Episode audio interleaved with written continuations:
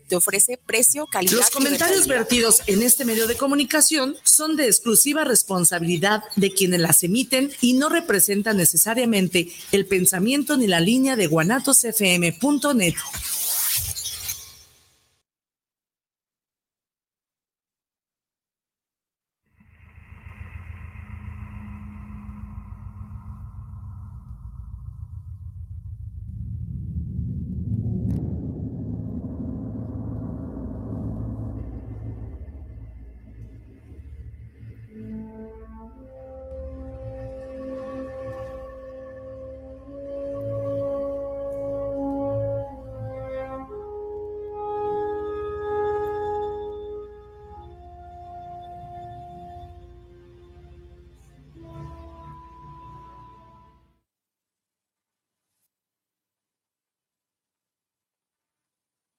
Bienvenidos, es sábado por la tarde, el cuerpo lo sabe. Bienvenidos a Cinema Macabre.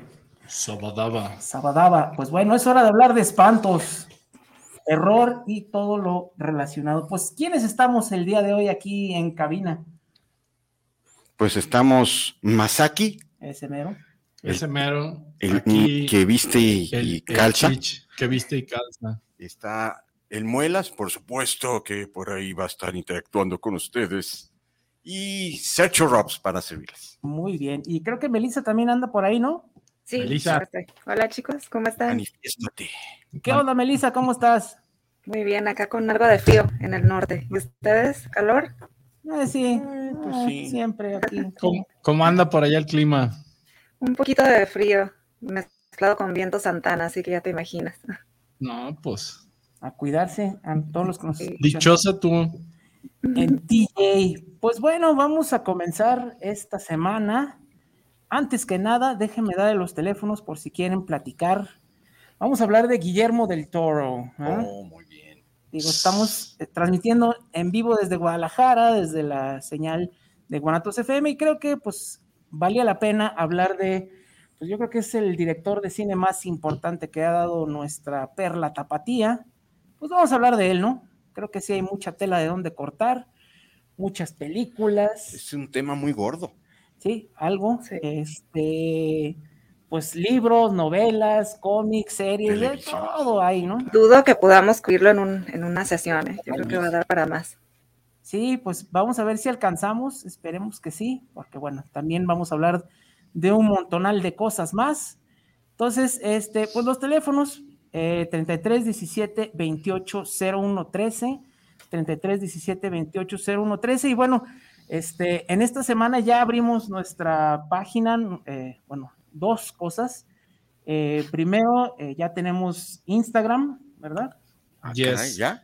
Ahí va, ahí va, nada más está, no está tan poderoso y tan nutrido como lo ha Pero- estado la página de Facebook. Pero las redes sociales son del diablo. Pues por eso. Por ¿no? eso, precisamente, precisamente. Pues Sí, ahí- está Instagram eh, como Cinema Macabre. Ojo, no se desanimen, todavía está en, Construcción. en con- under construction.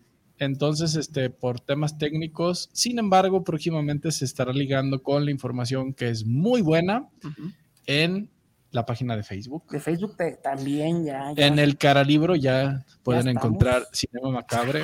Síguenos, síguenos. Ahí como Cinema Macabre con signo de admiración al final. O sea, Cinema Macabre, pues. Sí. Cinema Macabre. Ajá. Y pues bueno, eh, va a estar ahí el Facebook Live a partir de hoy ya. Este, por si nos quieren ver ahí, por si se quieren meter a la página, Ahora sí que le den su like. que le den su like, su Likely. manita arriba, Compartan. y bueno, este. Y comenten. Sí, y pues también estamos en los usuales, ¿no? En Spotify, que ya está. Spotify. Spotify, en, Spotify. en el Tutú. En el YouTube, ahí en las repeticiones, no se las pierdan. y pues bueno, obviamente por la señal de Guanatos FM. Pues vamos a hablar de Guillermo del Toro una vez más, 33 17 28 01 13 y hay Que- película, ¿no? Que hablen, Que que, hablen. hablen, porque hoy vamos a regalar nuestro primer Blu-ray. Anda, Ahí este, ah, vamos, va a su- ser en- vamos subiendo de nivel. Sí, vamos, el primero rayo azul, entonces los participantes que tengan este reproductor lo pueden también reproducir en, Pues en ya las creo que consolas ya de- de casi todo videojuegos, mundo, ¿no? sí, así es. Y que sean de la zona metropolitana, porque hay que ir con nuestros amigos de Centaurus Video que hoy, muy ad hoc con el tema, nos están ofreciendo lo que es Nada más y nada el menos. laberinto del fauno. Ándale, se pusieron guapos. El laberinto del fauno se lo pueden llevar en versión Blu-ray. Hay que participar en vía este, Pues los el teléfonos de Guanatos FM que digan que quieren participar, que son aquí de, de- de la zona metropolitana.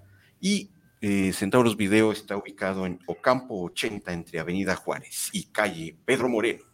Y tienen otra sucursal en Avenida Juárez, 577 entre Enrique González Ortega y 8 de julio. Ándale. Ahí puede encontrar eh, el laberinto del fauno, obviamente, mucha, eh, mucho material de nuestro tema de hoy, que es Guillermo del Toro. Pues si quieren eh, participar, nada más tienen que pasar por él. A partir del lunes, A vamos partir a. de lunes, eh, con su identificación, al- la o el ganador, y los horarios es de 10 de la mañana a 8.30 y los domingos de, 8, de 11 a 8. Entonces ahora sí que pueden ir pues todo el día para Muy recoger su premio. Pues ahí está, para que empiecen a marcar, por favor. Llame ya. Llame ya, porque usted lo pidió. Pues muy bien, pues que em, comenzamos, ¿no? Comenzamos con, ya como saben ahora este nuevo formato, tenemos cinco partes, pero seis partes cuando hay anuncios, entonces habrá sexta parte esta Muy bien, vez. Qué bueno, sí. Seguirán los anuncios y cuál es nuestra primera parte para todos los macabros y macabras. Pues la primera parte es qué nos gustó de la semana. ¿no? Ok. Pues que ya es sábado, ¿no? También. Aparte de, de que es sábado, como cada programa, ¿qué nos gustó de la semana? Eh, ¿Qué nos gustó de la semana? A ver, Melissa, que estás allá en el frío gélido de menos 14 grados haciendo tu, tu monito de nieve. ¿Qué te gustó de la semana, Melissa? Eh, bueno, yo estaba viendo una película que, aunque ya pasamos el tema de pandemias, estaba viendo In the Earth, se llama, es una película del año pasado. Me, no sé si ya la vieron, es del el director Ben Whitley, ¿no? Bueno, Sí, eh, ya la, buena. ¿sí ya la viste?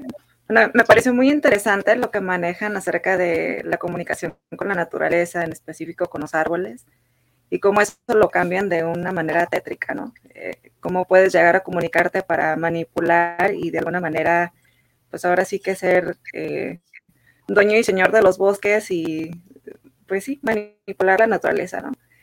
Eh, sí, ¿hace cuánto la viste? ¿Este año? La vi, yo, sí, la vi este año en mis vacaciones, en ratos de ocio. Este, justamente fue una de las que me tocó. En días muy de frío, a menos 5 grados, Mm. fue una de ellas. No tiene, bueno, apenas di con ella, no, ni siquiera sabía que existía la película, como que no fue muy este, mencionada, me parece. No, no fue muy anunciada. Sí. Sí, sí, no, sí, la verdad por el tema ese de la naturaleza, y- porque sí siento que tiene algo científico de fondo. Eso de que las ramas se pueden comunicar, las raíces, etcétera. Entonces, Sí. Sí. ¿Y de qué va la, la película? Bueno, empieza, la empezaron a grabar justo cuando empezó el COVID y ves por ahí em, toda la gente con mascarillas, o sea, aprovecharon el, el inicio de la pandemia para, como que no era tema principal, pero lo utilizaron ya que estaba ahí. Y el chiste es, bueno, unos científicos que se ponen a investigar esta relación que tienen entre los árboles, van investigando las vibraciones que tienen las raíces, las hojas, y hasta que dan con un tipo de lenguaje. Entonces empiezan a comunicarse por medio de unas eh, bocinas y luces. Y bueno, ahí ya empieza lo, lo tétrico. Ok. Habrá que echarle un ojo. Sí. Habrá, no, pues yo ya, Ya, ya, pues la ya. vi. Ya Usted- la vi. Ustedes Yo, tenemos tarea, ¿verdad? tienen tarea. Sí, sí, sí. Y esa tarea sí me gusta hacerla. Eh, muy bien. Va, déjenme entrarle yo porque probablemente tenga que ausentarme del programa unos cinco monitos. Eh, muy bien. Entonces, para, para aventarme yo, que ustedes ahorita sigan. Muy bien. ¿Qué me gustó de la semana? Es una película que ya había visto y la volví a ver por segunda vez esta semana, de hecho. Y es una película francesa de Patrick Senecal. Es, no sé si es francesa o es canadiense al final. Es una película este, En francés. en franchute. es correcto. Estoy hablando de la película Siete Días. Seven Days. ¿Ya la vieron? No. No la han visto. No. Ah, pues se la No, súper La recomiendo. estaba eh, confundiendo con la de los vampiros en el norte de nieve.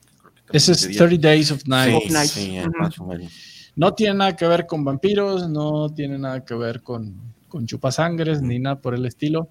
Tiene un plot muy interesante. Tiene, es una historia de mucho nivel de tensión. Es la historia clásica que, que todos en algún momento de cuando dicen cuando me sacan el diablo, ¿no? Y que tocan a un ser querido. Dices, híjole, yo mejor me encargo yo, ¿no? Que la policía. Ah. Entonces, es una historia de, de un médico cirujano, el cual joven, 38, 40 años, este,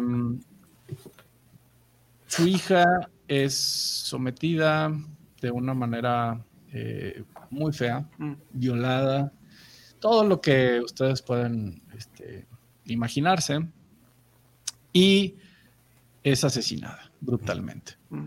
Entonces la pareja de cirujano y su esposa pues entran en una situación de trauma, pero sobre todo él entra en una situación de, de mucho rencor y de, de mucha venganza. Se mete al lado oscuro, ¿no? Mm, ok. Y tiene como, como único pro- propósito en la vida volverse a topar con este personaje que hizo de las suyas con, con su hijo, ¿no? Entonces, de alguna manera el, asesino es arrestado. No voy a hacer mucho, no voy a hacer spoiler, esto lo van a encontrar en la sinapsis. mueren. No, de todas maneras esto lo encontraré en una sinapsis, pero aquí viene lo bueno. Ve la manera de, en algún punto, em, secuestrar al asesino y encerrarlo durante siete días en un lugar abandonado. Él es cirujano, Ah. entonces podrán imaginarse lo que durante siete días hace con, con esta persona. Recuerdo la película de Marathon Man que pues, el dentista. Pero hay un, hay un, hay un, hay un plot, hay un pay- payoff, hay un twist. Todo el tiempo eh, te va llevando la película a decir, eso no es. Y esto no es spoiling, simplemente es muy interesante cómo eh, puede o no ser, ¿no? Entonces, pero ahí viene toda esa mente donde cuando ya nos llevan, ¿no? Al, al otro lado, al lado oscuro y sacan lo, lo peor de nosotros, porque si sí fue, pues tengo la oportunidad durante siete días de hacer y deshacer con este tipejo, Ujú. y aparte siendo cirujano, conociendo formas de dejarlo consciente y hacerle un sinfín de situaciones. Es una película con muy altos niveles de tensión, Ok. Es muy buena película, no es una película larga, es una película de una hora veintitantos minutos, eh, termina rápido, pero a veces son... ¿Es canadiense? Sí, precisamente, ahorita estoy confirmando, es una película del 2010. Ah. Este, una hora, 45 minutos, pensé que era un poquito más corta. A mí se me pasó muy rápido. Sí, ¿Será porque habrá sido la segunda vez que la vi? Y esta es mi recomendación de la semana, Seven Days. ¿Y dónde la podemos Siete ver? días. ¿Dónde la podemos ver? En es la- internet. ahí está en internet. En internet, muy bien. En la internet. En la internet. sí. Eh, vamos a checar a ver ahorita dónde la pueden ver, porque sí, yo la vi en otra plataforma, pero ahorita checamos. Si no, búsquenla por ahí. Sí, pues. Siete días En esa cosilla llamada internet. en, sí la se puede. en esa cosa, internet, por ahí. Búsquenla. Siete días. Muy bien.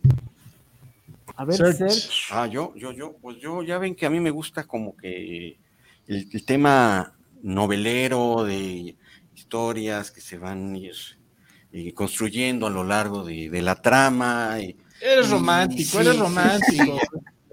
Ya, ya vimos. este, me eché con los lobos, del maleficio. Te gusta eh, la rosa de Guadalupe, todo eso. ah, ah, no, no llego tan oscuro, No, no tanto. no llego tan oscuro, No está tan pero estoy picadísimo con Yellow Jacket, es Ok. una serie de la plataforma de la montañita azul. darks. Ok. de la montañita azul, que pues bueno, es, es de las plataformas más nuevas y pues tiene que generar contenido.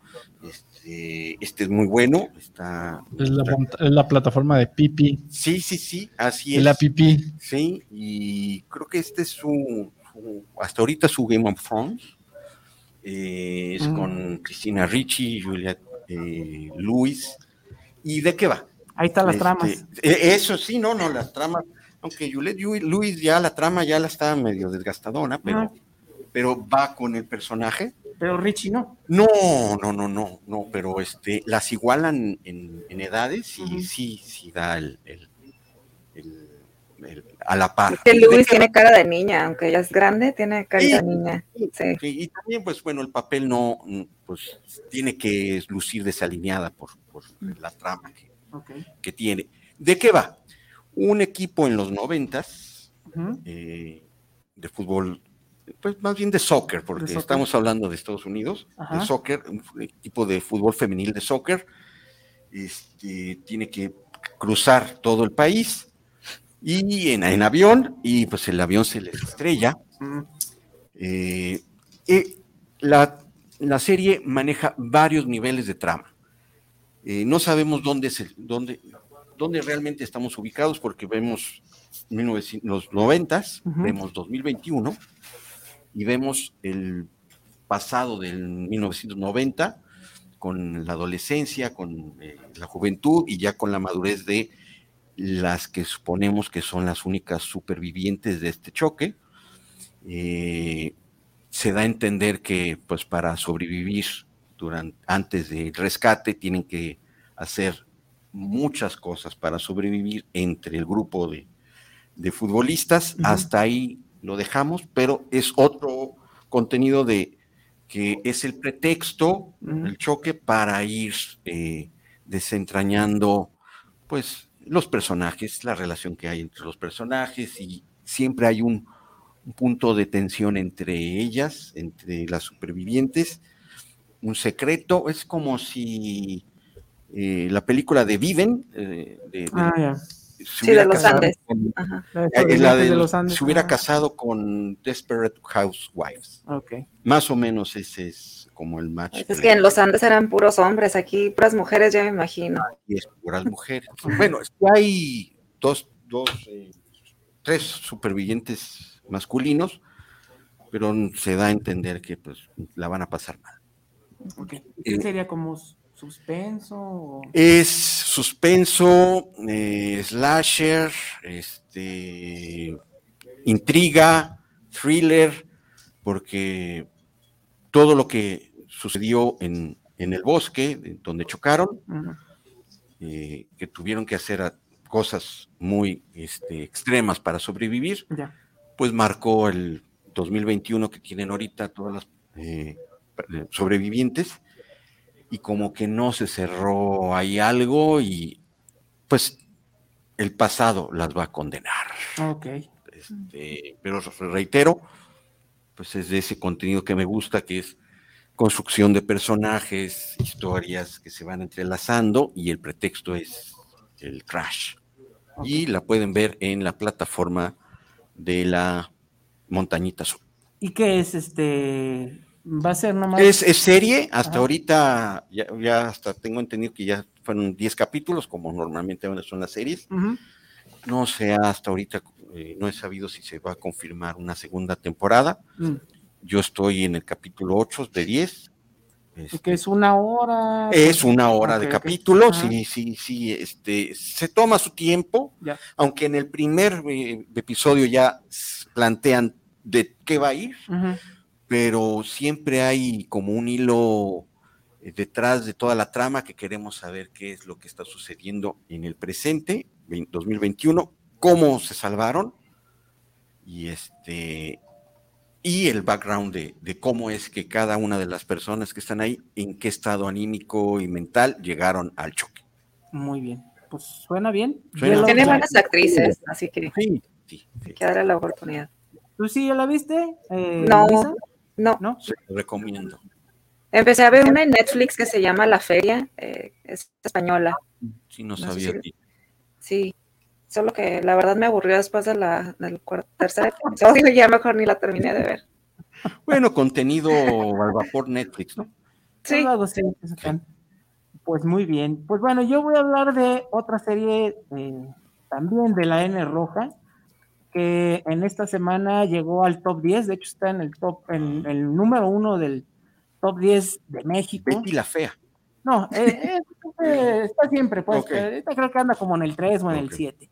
Este, no, no es Betty la Fea. Eh, es una serie de este año, coreana, que les ha funcionado muy bien esta fórmula de series coreanas, pues se puede decir medio de terror a la N roja. Y bueno, la serie se llama Estamos Muertos que pues es prácticamente una serie de zombies, ¿no? Oye, pues ya estás spoileando con el título, ¿no? Pues sí, pero pues así se llama. Mm, mm. Eh, ¿Qué, le hago, no?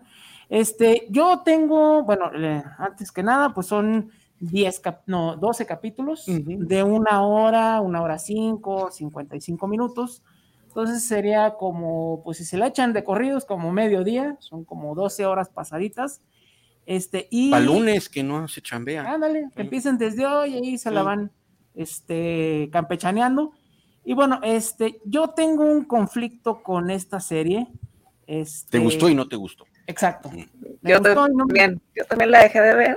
Sí, ¿ah? Sí. Eh, bueno, primero lo bueno, ¿no? Sí. Creo que hay que empezar con lo bueno. Lo bueno es que los personajes están bien construidos, ¿no?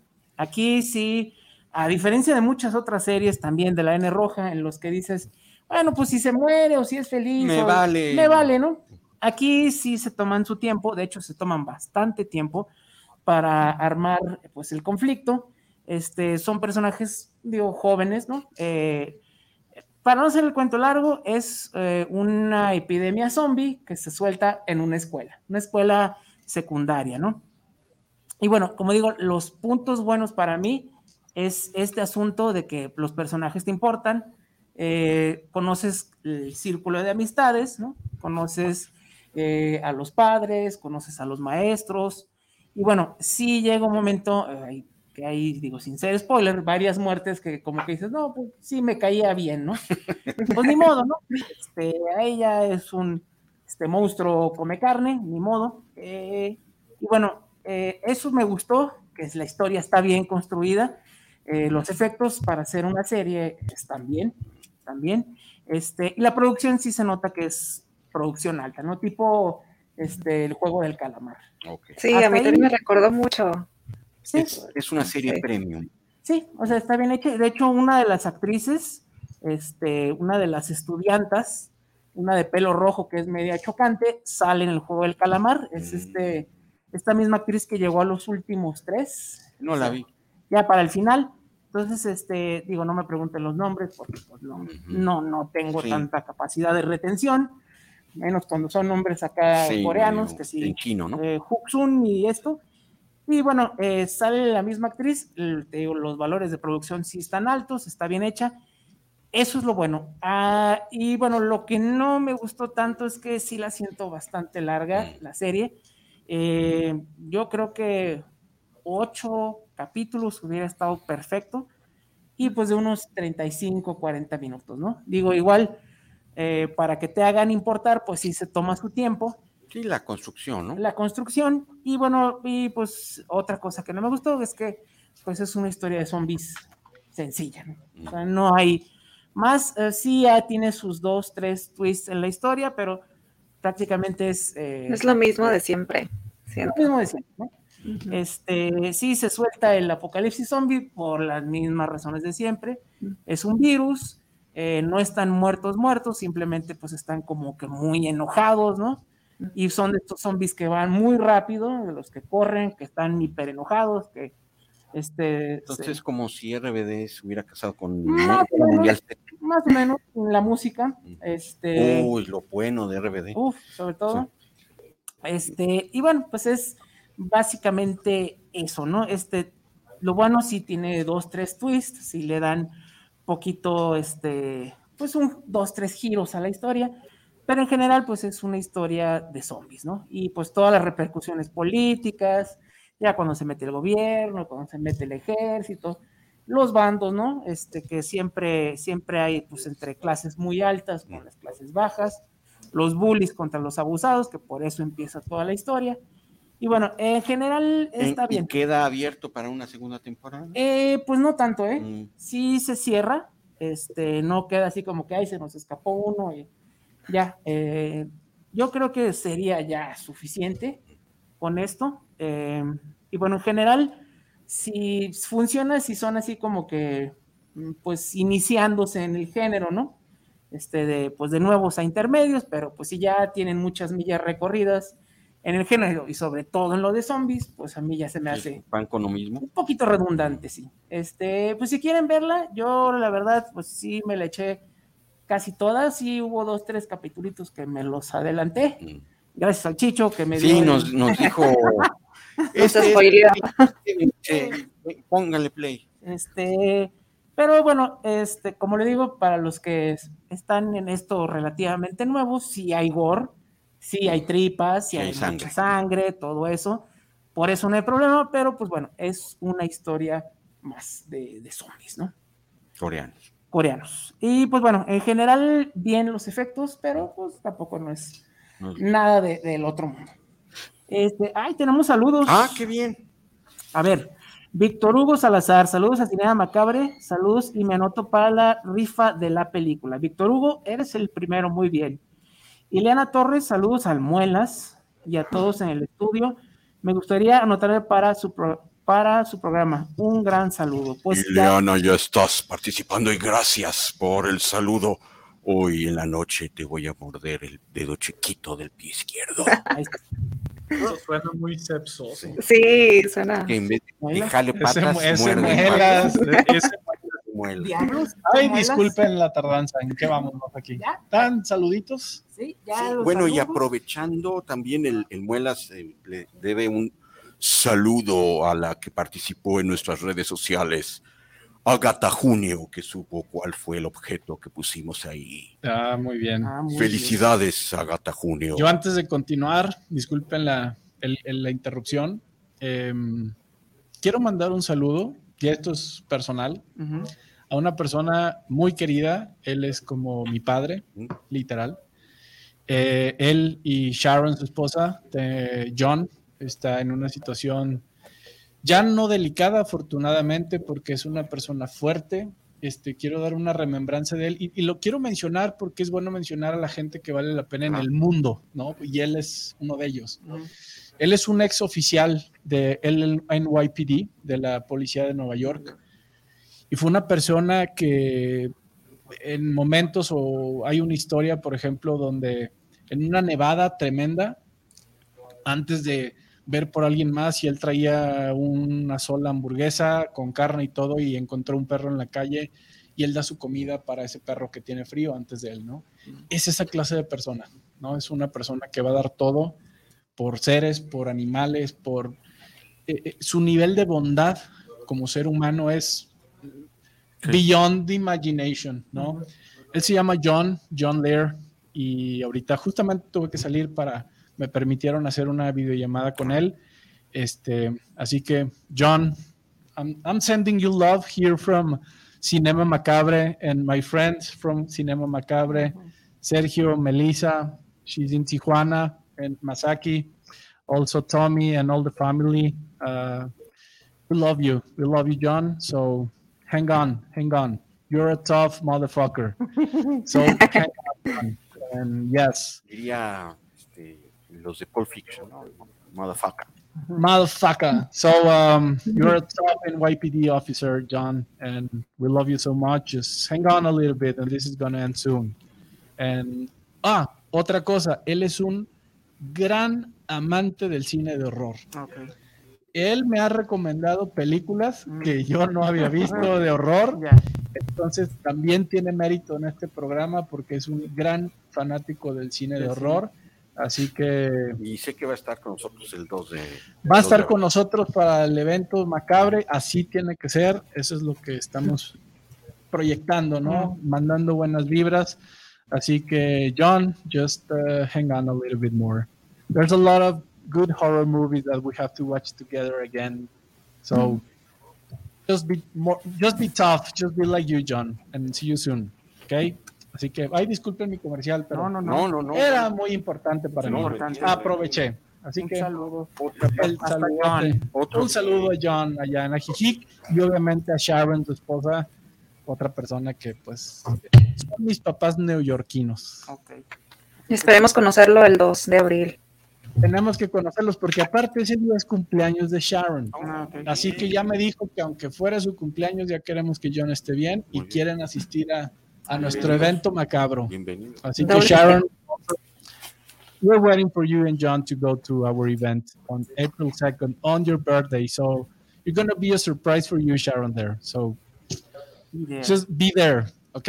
Bueno, ay, disculpen. No, No, se no.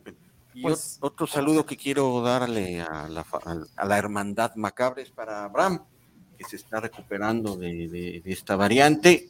También adelante, hay, bicho que, hay que- macabro. hay que seguirle, que tenemos mucho que producir.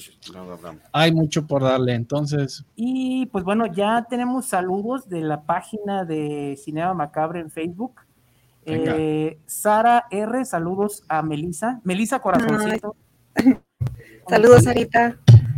Este, corazón culiado. no, de, de coreano. Ah, coreano. coreano, coreano. Co- Le dije, ¿qué pasó? ¿Cómo es? ¿Cuál es ese? Agatha Junio. ¿Cuál es ese? Ah, ya, ya. Agatha, Agatha Junio. felicidades. Estamos muertos, otra serie basada en un webtoon. Eh, y Amura Nakamura, muy buen programa, saludos, gracias a todos ustedes.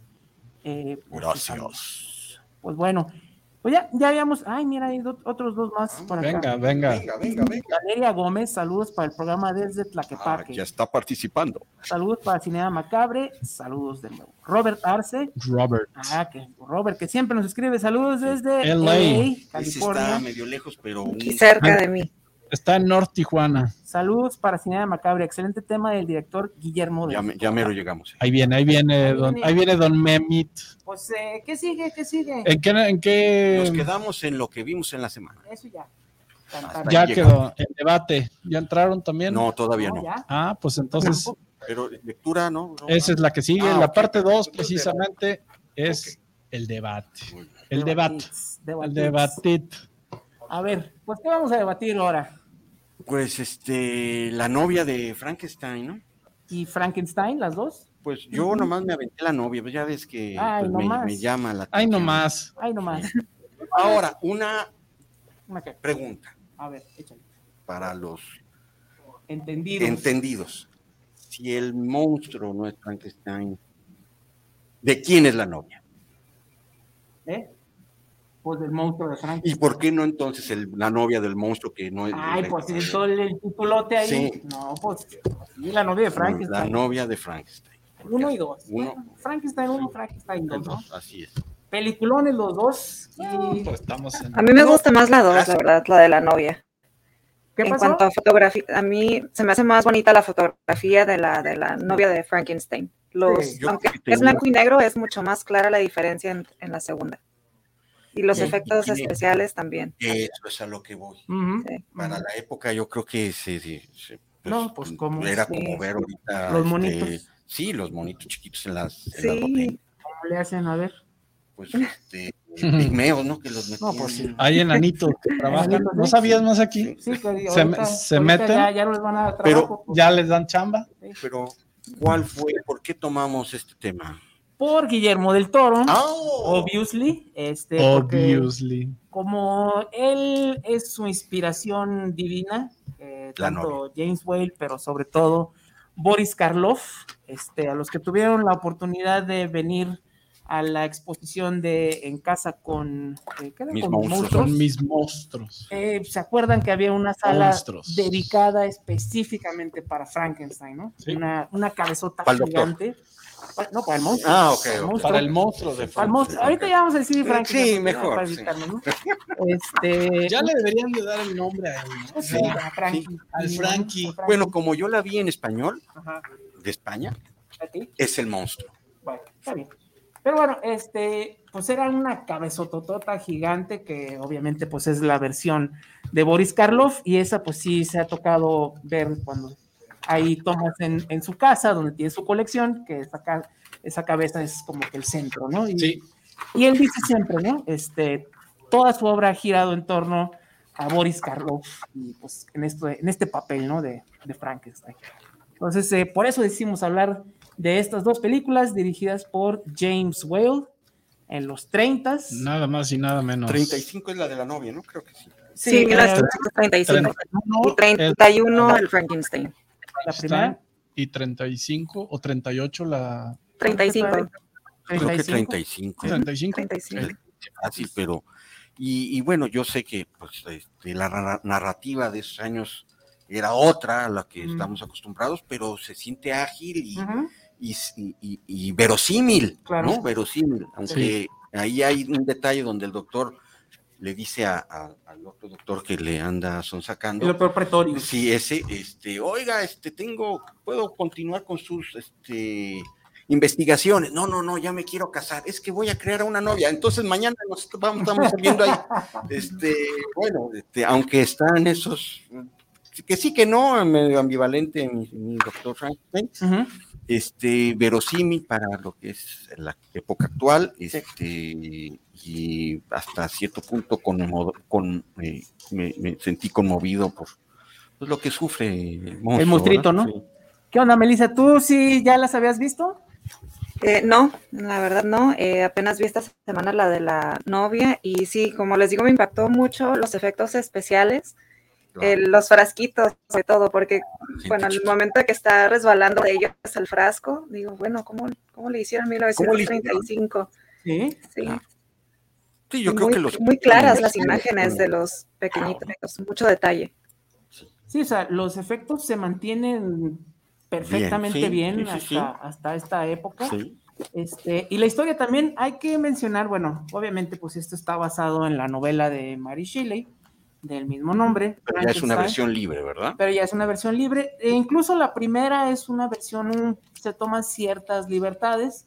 Este, pero bueno, eh, la primera es del 31, la segunda del 35, mismo director, James Whale, eh, uno de los primeros directores abiertamente gays de Hollywood, que eso Muy también es importante, al menos para la segunda historia.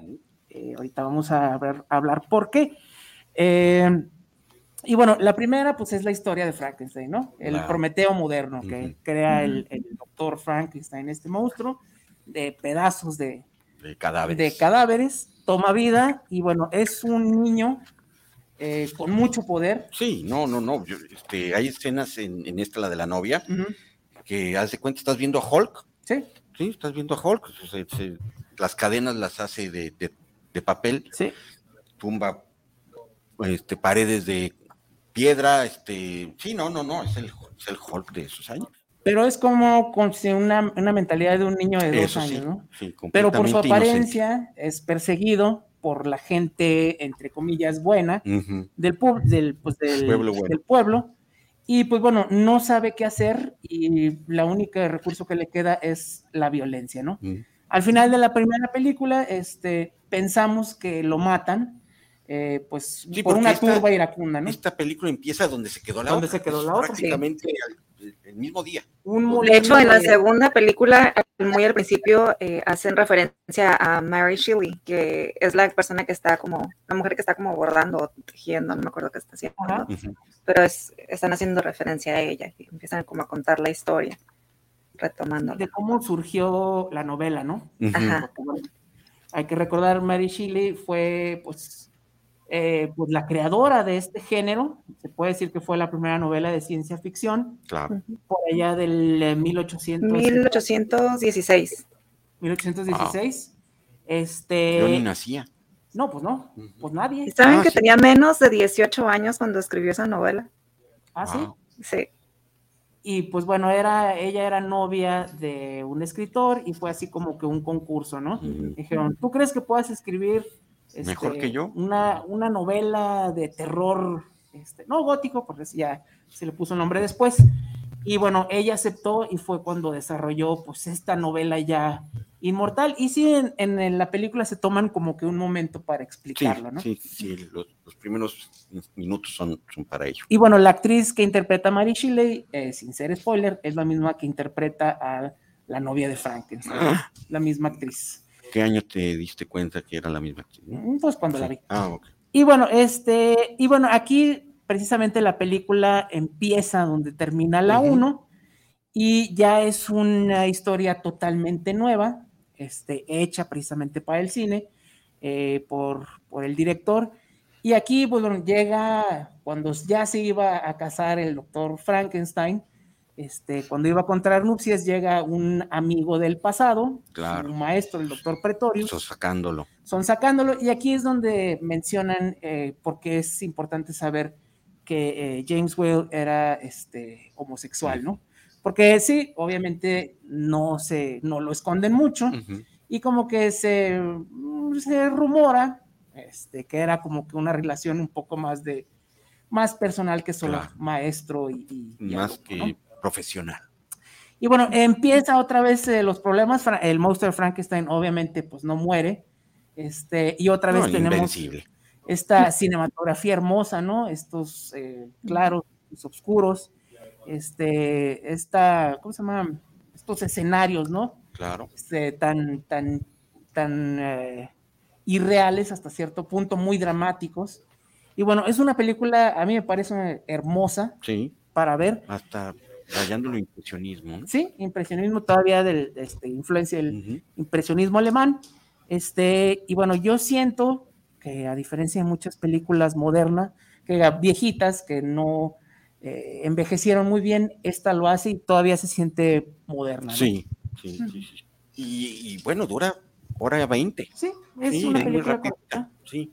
Este, pues eh, eh, no sé si quiera mencionar algo más eh, acerca de Frankenstein o de la novia. Bueno, a diferencia del libro, en la película 1, ya ves que cuando va el ayudante, ¿cómo se llama? Fritz, el ayudante del doctor Frankenstein, por los cerebros, hay dos cerebros, entonces era de una persona normal y de una persona que era medio malvada. Y primero él va por el frasco con el cerebro normal y se le, se le cae, pues ya se tuvo que llevar el de la persona malvada.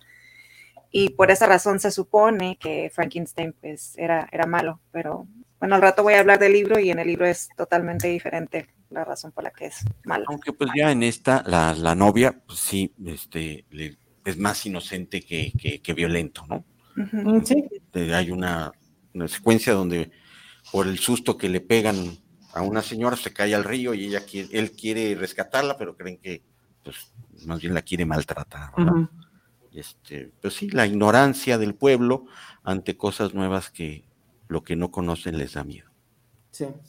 Pues sí, gran, gran película, la verdad. Esta Pues ah, lo vimos en el tutú, ¿no? en el tutu, totalmente gratuita, Las ahí dos. está la 2. La 1 estuvo hace unos meses, eh, junto la con. Drácula de Bela Lugosi, este, El Hombre Lobo y La Momia, pero nomás estuvieron un ratito y las quitaron. Mm. Entonces, este, sí pueden encontrar la parte 2. Y bueno, si les interesa, pues yo creo que comprar el- la película no sale tan cara. Este, nomás es No, cuestión eh, Centauro video Centauro de Video. Centauro, yo creo que ahí la deben de tener. Y de una vez cómprense las dos, ¿no? Porque sí vale Dos la pena uno. tenerlas ahí. Muy, muy buenas películas y pues es- son, este, pues eh, Guillermo el Toro es fans, ¿no? Lo entiendo, lo entiendo. Ahora sí ya. Porque ahí realmente lo que más, a- más adelante vamos a tratar, para Guillermo del Toro, el, el monstruo no es el monstruo per se, sino pues, es la gente. Sí. Y en este Ujú. caso, el pueblo, Igual que Frankenstein. del pueblito. Sí, pues el monstruo en este caso pues es la víctima, Sí. más así que otra cosa, es la víctima y este, y pues el verdadero mal eh, proviene de, pues de la turba iracunda, ¿no? Lo único que sí tendría que decir, y bueno, yo entiendo, 1935, creo que el desenlace es muy vertiginoso. Mm, ok. Se tardaron hora 10 para llegar al punto culmen y mm, ya, ya se acabó. Pues sí, Sí, yo entiendo, pero no demerita una muy buena experiencia de ver la película. visual, ¿no? Sí, así es. Y la novia está muy Entonces, la conclusión le vamos a seguir diciendo Frankie. Pues, Todavía. sí, Ya está, de- de mientras. evitarnos, Sí. sí, para evitarnos Sí. todo el... Le- le- Muy bien. este, ¿Quieres eh, seguir? No, no, dale, dale, adelante. vámonos para, para darle los tiempos, Véanla. porque hay mucho que hablar de. Don, Don de Memo. Don Memo del Bull, Don Memo, sí. que ahí viene, ahí viene. Entonces, este, vamos, vamos avanzando. ¿Ya? ¿Concluyeron? Ya, Per- perverso. Pues vámonos a la parte, a la tripa. Vamos parte tripa. Que está aquí, pues los expertos normalmente son Melissa y Masaki. ajá. Y pues también Sergio. Pero, No, yo- pero yo- mi yo- fuerte, por ejemplo, Yo yo, leo el libro de Boba Fett, imagínate. yo el vaquero y el Ah, sensacional no, de la semana. Entonces, este. Yo empiezo.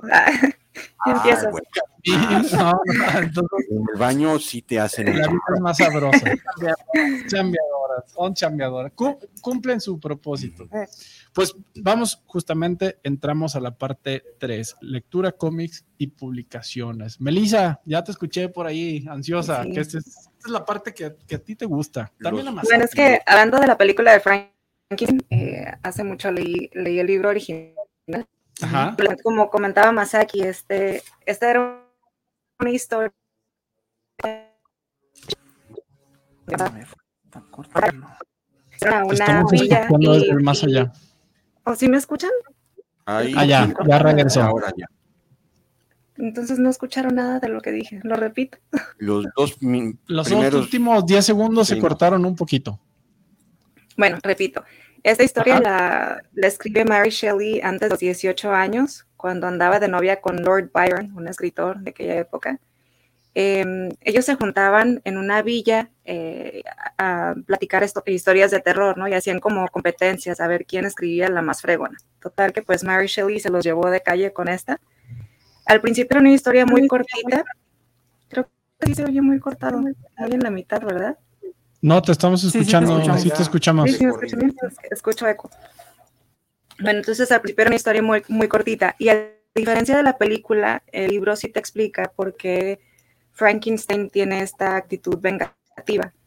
Como su propósito era, como todo ser humano, era la aceptación y buscar, encontrar el amor.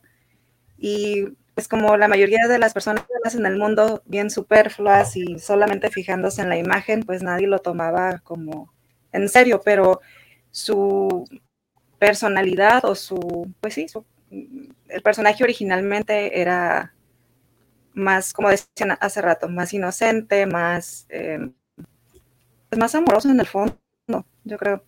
Más bien un, personaje muy lastimado y por eso se torna malvado. Em, ¿Qué más? Pues em, al final de la historia hay una frase que me gusta mucho porque me recuerda a Guillermo del Toro, algo que mencionó también Sergio. Frankenstein dice, tengan cuidado con él porque no tiene miedo y por tanto es indestru- indestructible y poderoso. Lo cual, pues sí, siento que Guillermo del Toro se basa mucho en, en el miedo en sus historias y a la vez siempre torna las cosas al amor, ¿no? Siempre de la mano como al miedo, a- al miedo de la infancia, estos miedos como de cosas bien simples, pero que dan en el nervio y al final como que te llevan al, a la luz, al amor, no sé. Muy bien. Ya hasta me dieron Andan, ganas de andan verla. muy románticos, ¿eh? Sí. Es que viene el 14 de febrero. Ah, sí, es cierto. Ah, sí, es un día macabro. Sí, sí. Sí, cómo no. Sí. Sí, es un libro de alegoría entre el hombre y, y Dios, o sea, sin hablar de religión, hace mucha alegoría a cómo somos ser humano, el creador nos aventó aquí al mundo a nuestra suerte, ¿no? Y siento que de cierta forma es lo que refleja Frankenstein. Pues sí, todos tenemos un Frankenstein adentro, ¿no? O todos somos un Frank- Frankenstein con, con una situación en la que ahí lo plasman de una manera, como dice Melissa, a veces en lo más simple, pero y ponemos esa barrera, ¿no? De monstruos. Sí. Por, Y podemos llegar a ser un monstruo cuando, sí, por inseguridad. cuando, cuando viene el miedo, ¿no? Muy bien. ¿De, Sí. eh, ¿de qué año Lecturas. es? ¿1800 qué? ¿16? 1816. Lo escribió en una noche. Andy, pues. Sí, Y bueno, esto sí. ya lo encuentran en todos lados, Sí, yo no había nacido. en todos los Sí, no. idiomas. Este, pues ya es de las grandes novelas universales, ¿no? Larga vida a Frankenstein. Muy y a bien. su monstruo. Es un monstruo. Pues bueno, eh, Sergio, le toca.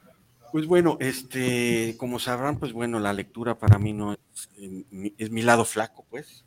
Tengo pocos lados flacos, pero este, sí la lectura no. Y cuando encontré a Hellboy, pues para mí era el, el cómic que estaba buscando, porque si bien es cierto, pues bueno, el, eh, es un icono para mí de los noventas, este, contracultura, este, antihéroe, eh, Hellboy para algunos es superhéroe, para nosotros tal vez no, sino más bien es un detective de lo paranormal, es un diablo que está en, en la, en la tierra.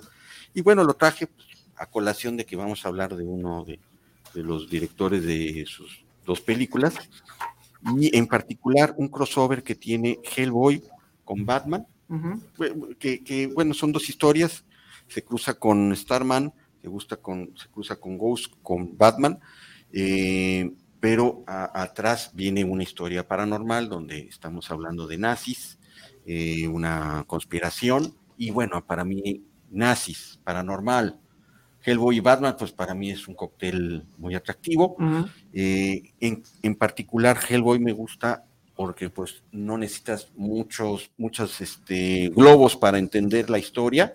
Eh, el grafismo de Miñola para mí es excepcional, contrastes, eh, tonos oscuros, a veces una, una hoja es una mancha oscura.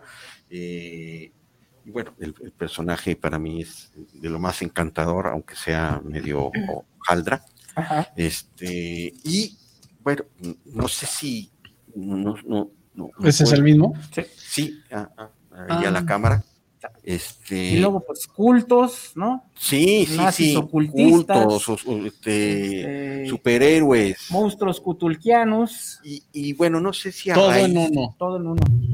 si a raíz de, de la relación que Miñola hace con Guillermo del. Toro, Hellboy se cruza mucho con la cultura mexicana. Donde hay ya una historia de Hellboy en México, donde, bueno, Hellboy no es una historia lineal, No. este, pueden hablar de 1950, de 60 en adelante, y eh, cae, no, no, no sabemos por qué, pero está en México, y Hellboy es un luchador. Tiene dos compinches este, luchadores, dos hermanos, pero uno, este, pues ahí ya eh, se cruza con lo paranormal, entonces ya ahí interviene Hellboy. Eh, la parte folclórica de México con Hellboy creo que es también un cóctel, eh, un mix muy atractivo para mí, entonces yo les recomiendo eh, este que, que es el, el pues, ¿qué, un tomo? Es un tomo. Sí, es un tomo donde están las historias, donde crossover de Hellboy, Batman, Ghost y Starman, y eh, nada más que lo tengo en digital, el Hellboy en México. En Si México. son am- amantes de la lucha libre y de toda la pues, Folclor, para ¿no? folclore Ujú. del pancracio mexicano, les va a encantar también este. Máscaras y monstruos se llama ese volumen. Este es. no sé si se reimprimió aquí Yo lo he en buscado México. en, en- en español, Creo que no. pero no nunca lo encontré. Porque sí publicó primero, este, ay, no me acuerdo si fue Panini, este, y después ya lo publicó Televisa, Que, que tú también ahí lo tienes en Sí. otra versión. Ajá. Este es grapa, ¿no? Sí, esta es la versión americana, este es de DC y Dark Horse, Batman, Hellboy, Starman, que bueno, es, eh, el escritor es James Robinson, que el, el que escribía Y el Starman, Batman que dibuja aquí, me encanta este Batman. y dibujado por Mignola, Sí, ¿no? claro.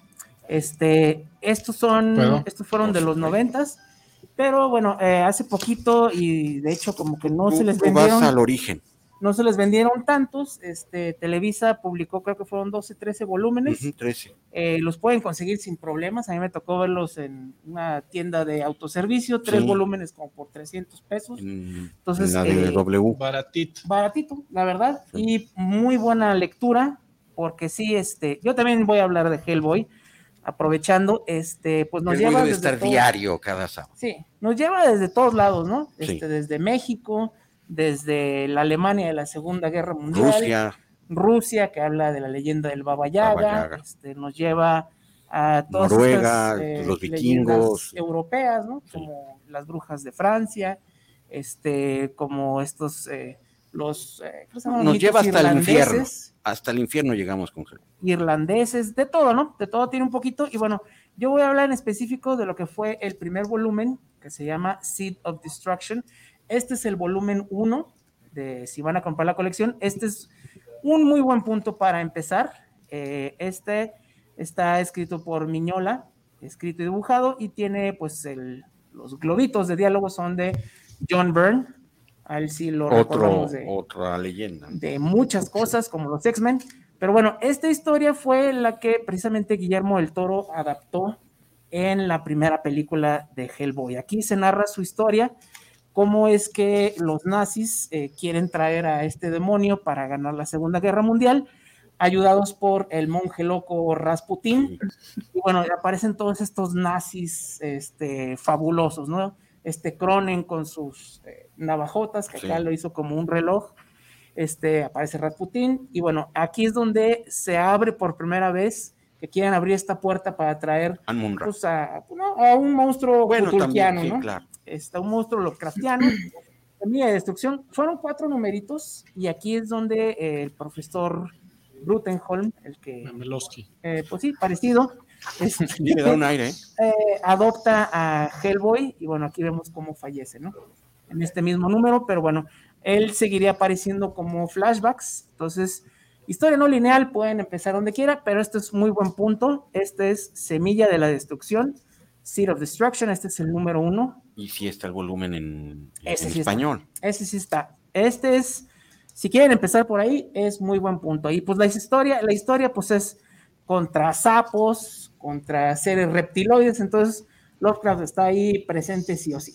Entonces, Semilla de la Destrucción, eh, Hellboy, Pero y luego podemos Starman, hablar del niño al averso, ¿no? Con Sí. Lobster Johnson, este, Abe Sapien. sí, pues tienen Sí. muchísimos. Entonces, este, y bueno, este Masks and Monsters, pero pues hay 13 volúmenes y siguen saliendo a cada rato, ¿eh? Entonces, eh, se pueden aventar. una versión de cuatro volúmenes, este, de 600 hojas cada volumen, Mm, de pasta de tela. No, no, hermoso, sí, hermoso, hermoso.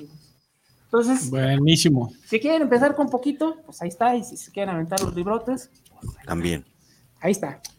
Pues ahí están las recomendaciones, ya por tiempo, porque, y digo por qué, porque hay mucho que hablar de. Don Guillermo del Toro, Guillermín. y me Oye, gustaría por darle último, si quieren darle un vistazo a este, en mi casa con mis monstruos, está muy padre para, no, para quienes no pudieron ver la exposición.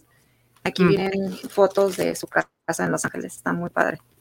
Ok. Ah, pues. ¿Que es un libro o qué? Sí, sí, es el libro.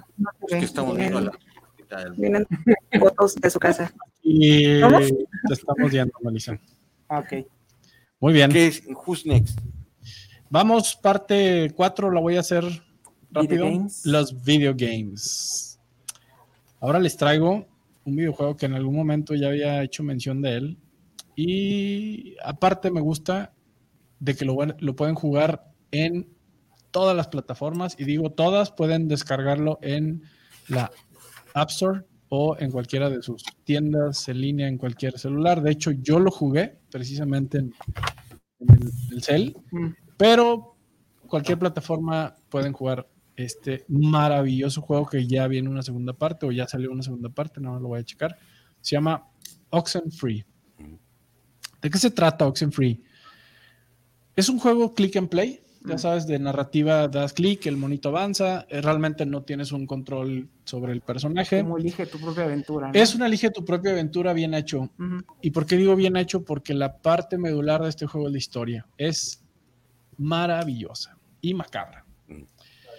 Es un grupo de amigos por ahí eh, clásicos, no son adolescentes, ya universitarios que deciden hacer una reunión para pues volverse a ver después de X años. Así inicia el juego, hay una gran narrativa, todo el tiempo hay, hay conversaciones entre Mm. ellos. Tienes la opción de qué contestas, eso, ¿no? Literal, ¿no? Ok. Sí, no, cállate, ya me voy. Entonces. Viene toda esa opción y cada uno cambia el rumbo del el final ¿no? de, este, de este juego. Entonces, estos chavos se pues, dicen, vamos a hacer una vagancia y vamos a ir a una isla que dicen, no debes de ir a esa isla, pero vamos a la vamos. isla porque se trata Porque de que somos todo jóvenes. se vaya al infierno y somos jóvenes. Porque y- si no, no hay historia. porque si no, no hay historia y ya se acabó y, y ya no, hay juego y gracias ya por no hay nada y bien. Sí. Ah, y se acabó el asunto. tú sí me diste feliz. Ya está, vámonos de regreso todos. Y este, esta isla guarda pues una historia bastante críptica y macabra y siniestra. Algo sucede en esa isla de tal manera que empiezan a desaparecer de manera gradual cada una de las personas, pero desaparecen en un punto paralelo que están y no están. Y la manera de poder continuar la historia precisamente es a través de señales de ondas de radio. Ah, Está bien interesante. Entonces, esta onda de radio, tú, tú encuentras estos radios antiguos de la época eh, de la Guerra Mundial, ¿no? De Bulbos. En el momento que lograbas encontrar la sintonización precisa, había una voz atrás que estaba dando mensajes y son claves para ir avanzando en el juego. Pero una voz bastante, eh, bastante Tétrica. perturbadora, exactamente. Y de repente la música tipo 30, ¿no? Así Oh, con disco. Lo hace más creepy todavía. es muy perturbador. Y es un juego que por más que pareciera, no, pues no es de horror. Los invito a jugar con unos buenos audífonos. Tiene un gran soundtrack. Es un juego muy Inmersivo. ambiental, exactamente, es muy inmersivo, inmersivo. Y te va llevando. Entonces, a la gente que nos gusta estas pequeñas historias, es un juego que van a terminar rápido. Pero es como leer un cómic interactivo. Ujú. Entonces, Oxenfree es mi recomendación de la semana. La descargan, repito, en cualquier plataforma de su teléfono inteligente. Sí. Si ustedes son inteligentes, bájenlo. Ujú. Y si no, en cualquier otra plataforma de videojuego lo van a encontrar Oxenfree. Y que les repito, creo que ya hay una segunda parte.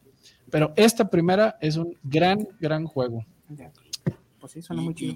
Por ahí me, me estaba soplando el, el muelas que ah, va a haber un para el 13 de mayo Evil Death de videojuego de, de- de- de Sam- de la saga de Sam Raimi. Sí, Entonces a ver si lo, lo juegas y nos dices qué tal. Ahí vienen. De hecho, este año se lo comentaba Masaki eh, hace poquito. Este año va a ser un año de muy buenos juegos. Sí, me ahorita acabo de checar precisamente Oxenfree 2. Mm. Viene una continuación de la historia. Sale este año. No hay todavía una fecha de, precisa de, de salida. Nuevamente menciona que está en todos los sistemas operativos y todas las plataformas. Pero vayan jugando este primero. Y eso que mencionas, este, Sergio, vienen muchos juegos de horror para este 2022. Algunos estuvieron atorados por el bicho mugroso, Sí. Pero este año dijeron ya estuvo. ¿Y por qué? Porque hay una gran demanda de videojuegos. O sea, la gente está encerrada y pues o ves tele, o ves películas, o lees, o juegas videojuegos, Sí. o, o- o intentas procrear hijos. Sí. Son muchas de las cosas. Bueno, yo como que la última sí me llama la atención. Pero bueno, Entonces- sí, jugamos. jugamos. Sigamos, sigamos. Bueno, esa fue la recomendación de... Bueno, si ven Netflix, lo más seguro es que vayan a procrear hijos después. Ah, sí, Sí. también. Exactamente, Sí, ya, sí. ya es el meme, ¿no? O sea, si te invito a ver Netflix, ella es la Ay, ni que... tengo. Sí, No tengo, Nomás tengo Canal 5. tengo crackle. pero no vamos a ver la Tengo tele. Boom. Claro, video. Apágale. A ver, Mejor vámonos. vámonos, te Apaga digo. la luz. Vámonos, Bueno. recio. Pues parte 5, van a ver, no sé si hay algún algún comercial, alguna mención, creo que no, y nos vamos tendidos porque ya son 7 días. Sí, no, vamos sobre. Vámonos a la carnita, al plato fuerte, postre, y es Don Guillermo del Toro. Muy bien. Pues no se diga más. Don Guillermo del Toro. Y bueno, eh, quisiera la gente que tiene de aquí en la mesa alguna historia con él también que la compartan. Nosotros la hemos platicado muchas veces, Sí. pero la seguiremos platicando. Sí, no, no, no, eso hay que nada. contarlo a los. Oigan, ustedes que están en, en Guadalajara ubican la casa en donde él creció. Está ahí por la colonia americana. Sí, y yo tengo una historia muy buena de él también y que me sucedió con su hermano sin saber que era su hermano y ahí creo que ya la platiqué, Mm. de hecho la platiqué en algún programa, pero la platiqué hace tiempo, pero hoy es buena traerla. Pues hoy es el día que hay que Sí. sacar la memorabilia de lo que nos haya sucedido con don Guillermo el Toro. ¿Quién es Guillermo el Toro? Guillermo el Toro Gómez Mm, tapatío, eh, guionista, director, escritor, imaginador, productor, Todo, ¿no? este, Publicista. Publicista, eh, 57 años ya, Guillermo del Toro. Nace mexicano. mexicano, orgullosamente. Nace un 9 de octubre de 1964. Es de los míos, ¿no? Libranos. Es un librano y, y bueno, pues ya, don Guillermo, a sus 57 años nos sigue este, tratando de sorprender e invitar a imaginar, ¿no? Eso es creo que parte de la característica de Guillermo del Toro. Voy a dar al final, dentro de las películas, y digo tratando porque ya vi este, Nightmare Alley la vi el jueves. Ah, ya. Yo no he podido. La dejo a reserva, vamos a, continuar a con lo bueno. lunes. Y pues este es Guillermo del Toro, creo que todos los que nos están escuchando saben quién es. Y al que no, pues es un, es un orgullo mexicano que se caracteriza, caracteriza por estar en todo lo que es el horror. Y muy activo en redes sociales. Muy activo en redes sociales, una persona muy cuidadosa de su, de su vida personal y todo, pero al final un gran ser humano, ¿no? Es ese rockstar que, bueno, se fue a Estados Unidos para ser rockstar y sacar al mundo lo que trae en su cabecita el Ujú. señor. Pero bueno, vamos, vamos dándole, Guillermo, los orígenes.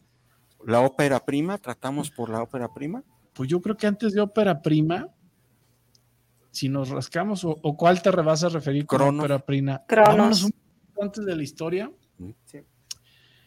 Lo veníamos platicando más aquí en el coche. Habrá quien lo recuerde y habrá quien no. Pero parte de los pininos de Guillermo del Toro estuvieron en un programa La de tele. Telerisa que era La Hora Marcada. La hora marcada, claro. Y había unos capítulos bastante perturbadores de la hora Sí. marcada. Yo recuerdo uno de un payaso ahí en un. En un el- si es la serie donde se, se filmaba en el edificio Condesa. Era, o era No, la era telaraña. era la telaraña. No, estas, por sí, ahí va. Estas estaban, eran historias varias. Era como la dimensión desconocida mexicana, Claro. ¿no? Se llamaba La Hora Marcada. A ver, aquí tengo la musiquita. Nomás espéreme que me quite el Sí. mugroso Y, anuncio. ¿Y qué venía? Bueno, pues ya nos, nos venía, ya nos, nos mostraba lo que en algún mundo, este, ahí está, si logran escuchar, voy a guardar silencio. ¿Qué es? Cuando Televisa se atrevía. Cuando, ahí está, ahí Sí, sí, está. Sí, daba cositas, se que vean. Bueno, la hora marcada. Ahí está. Oye, esto es un viaje al. Y mi mamá A preguntaba. la infancia. Esto es un viaje al pasado, así.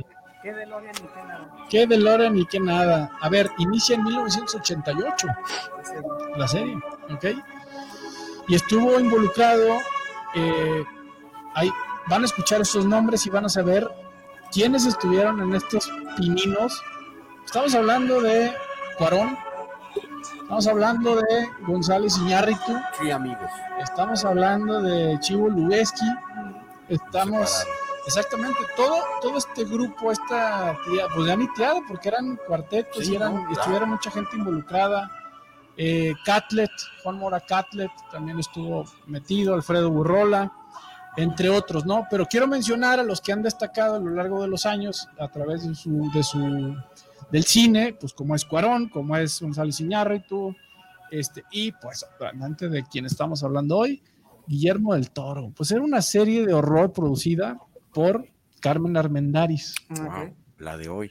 la de hoy. Carmen Armendáriz le apuesta cuando Telerisa se, se atrevía Sí. a sacar este tipo de, de programas fuera de lo convencional, de las lágrimas y risas, ¿no? Del, del, del circo ambulante, de Del la televisión, del de- pastelazo y la, bueno, Carabina pues de Ambrosio. yo creo, y la de Ambrosio era muy buena, entonces yo creo que ese sí no me gustaba. Pero bueno, se atreve Carmen Armendáriz, dice, señores, hay luz verde, y, y láncense a, a perturbar a, a las mentes mexicanas y sale la hora marcada. Y por eso, Sergio, te decía, vámonos más, Más atrás, atrás. porque es el origen de donde ya él se da a la luz, aunque en esa época pues nadie sabía quién era Guillermo el Toro, Claro. así como lo conocemos ya hoy en día este, se transmitía por el canal de las estrellas. Ujú. La Y noche, ¿no? en la noche, Sí. aparte, en la noche y en sábado, creo. O sea, era una hora Sí, eh, bueno. buena, es como la de nuestro programa Cinema Macabre, así que Sí. está en el día y en la hora buena. Y duró aproximadamente dos años, no duró mucho, eh, del 88 al 90, pero fueron muy buenos capítulos. O sea, yo recuerdo varios así, Sí. sí, haber estado traumado en esa época por estar viendo la obra marcada. Pero ahí venía el origen, ¿no? De, de Don Guillermo. Se transmitía a las 10 de la noche. Mm. Buena hora. Ya era la hora del chamuco para Ajá. estar viendo este tipo. Y por eso, para toda la familia macabra, quien no estuviera familiarizado con ese programa, tal vez generaciones que no les tocó ver la Sí. hora marcada, pueden encontrarlo O de otros o países. de otros países, Ajá. exactamente. Pues en YouTube se van a encontrar varios episodios de esta serie de la hora marcada y verán de lo que estamos hablando, ¿no? Entonces, Sergio, con esto arrancamos ahora Muy sí, bien. Que más que de la ópera prima es de dónde viene, ¿no? En el origen como tal, Guillermo del Toro, pues ahí, ahí su reflector fue como Luis Miguel cuando cantó Malagueña en un programa de chiquito, Ah, y de ahí lo vieron todos, y pues yo creo que de aquí dieron, este señor tiene, tiene mucho a dónde cortar, así que Y estoy viendo y sí hay bastantes capítulos, ¿eh? Completos. hay varios capítulos completos. el sí. reloj, No eh, las horas. el regalo de Navidad, El del, el del circo abandonado es muy bueno. este... A mí me traumó una de un oso, ¿está ahí? ¿Cómo? ¿Cuál? Una de un oso, el oso Billy, me acuerdo.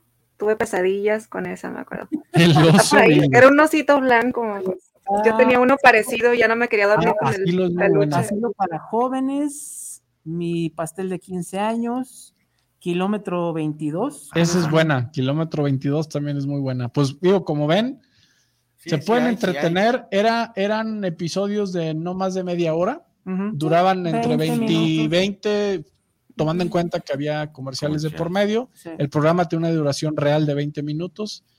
Este, habrá de unos de un poquito más. Pero entonces son pequeñas historias, bien hechas, bien.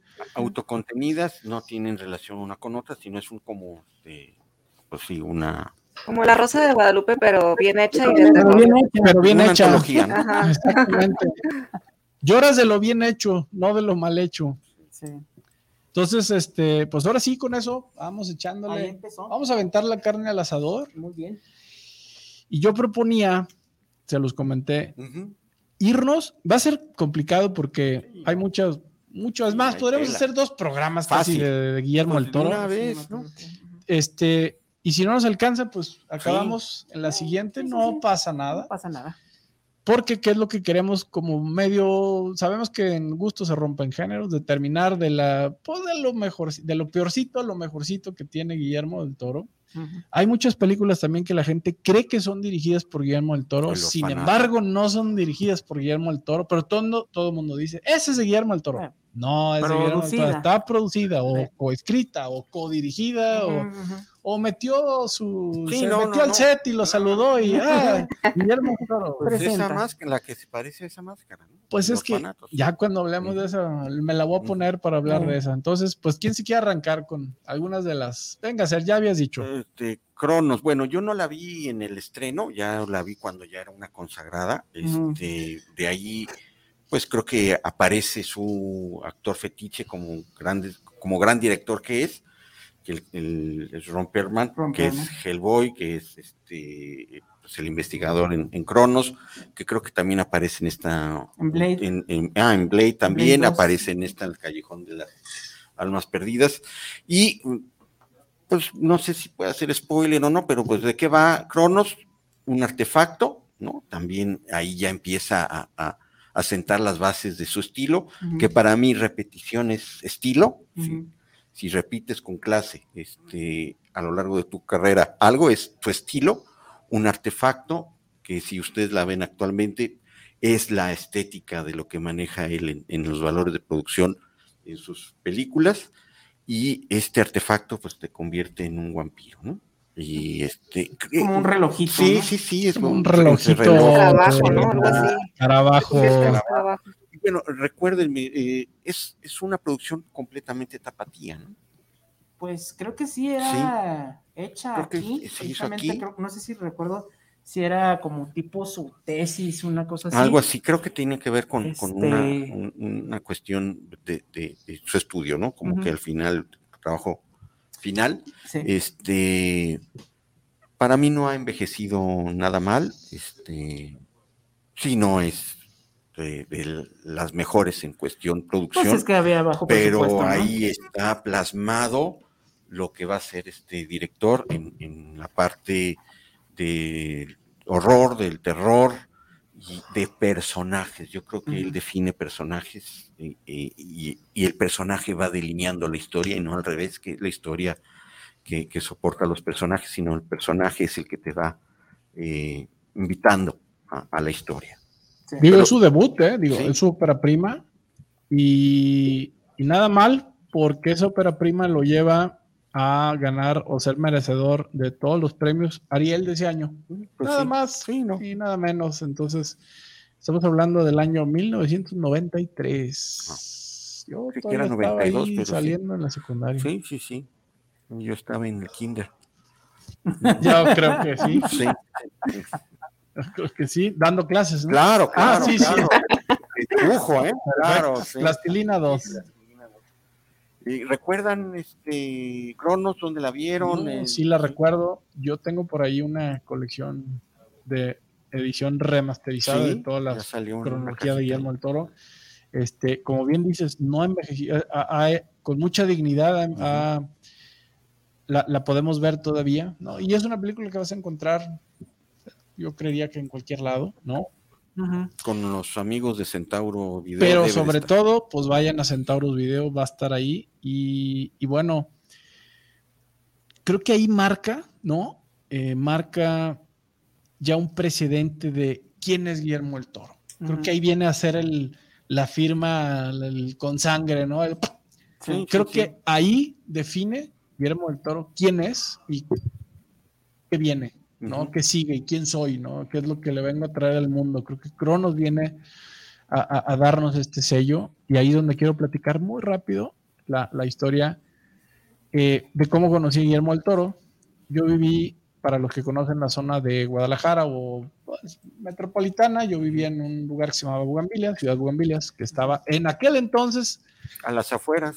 Decían, oye, un raid, no, está muy lejos, qué flojera.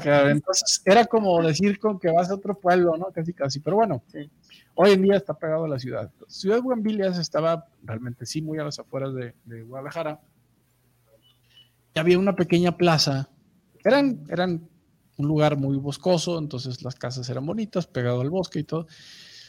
Y resulta que en esa plaza de la, la única primera plaza que hubo en, en aquella época tenía un videocentro, que ya no existe, pero bueno. Fue el pre o el papá de los blockbusters, para aquellos que no sepan lo que es un videocentro. Para los que no ubican, para los que ay, no ubiquen que es el Netflix, pero había que ir en físico. Ya- ya en físico. Entonces uno iba y se pasaba horas tratando de escoger qué película íbamos a ver Te llevaba la de sí. rogando, rogando que estuviera porque había cierto número de copias, ¿no? Entonces, si era sábado o domingo, no ibas a ver la película de estreno. Entonces, bueno, ibas al videocentro. El dueño del videocentro era muy fanático de los videojuegos y tenía un Sega, un Sega Dreamcast, y Ujú. jugábamos uno que se llamaba Virtua Tennis y jugábamos uno, de- o sea, éramos y siempre está, vete a jugar y vente a jugar y ahí jugábamos, ¿no? Por, por meses y por años y ahí. Y entonces un día cambia el videojuego, lo- bueno, la tele y todo lo mete que porque ya había mucho cerillito de gigante Mm. que se, de, de ahí que se metía a jugar de a gratis y nomás mosqueaban, ¿no? Si no compran, no. Entonces, pues decidió meter el- el- la consola porque la tenía fuera para que la gente o los niños jugaran mientras la señora escogía la película. Pues ya estaban mosqueando los vagos de estos. Y la meto a su oficina y me dice, vente, porque metí el, el juego, ¿no? Adentro. Entro a la oficina y tiene un escritorio y veo una caja con una vitrina y me encuentro el escarabajo de Cronos. Ujú. Wow.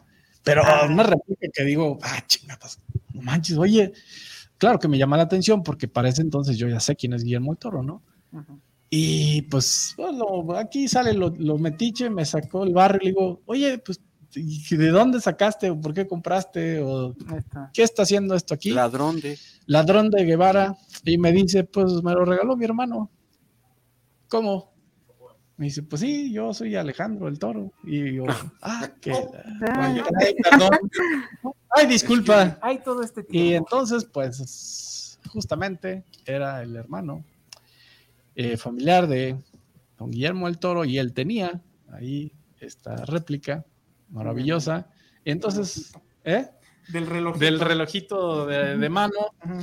Entonces, pues ahí hay un pequeño este, enlace donde después, a través de él, logré conocerlo personalmente en algunos eventos y me Sí. invitó sabiendo que yo era un gran fanático del cine y de todo. Entonces, tuve ese acercamiento con, con Guillermo el Toro a través de su hermano, quien curiosamente pues era mi vecino y con quien veíamos Y entonces curiosamente era el hermano de Guillermo del Toro. Curiosamente, y pues tuve el placer y el gusto de conocer el artefacto original de la peli. de la peli. Entonces, No. esa es una. Tuviste Una la curiosidad de ponértelo a ver qué sucede. No le quise calar por si las dudas.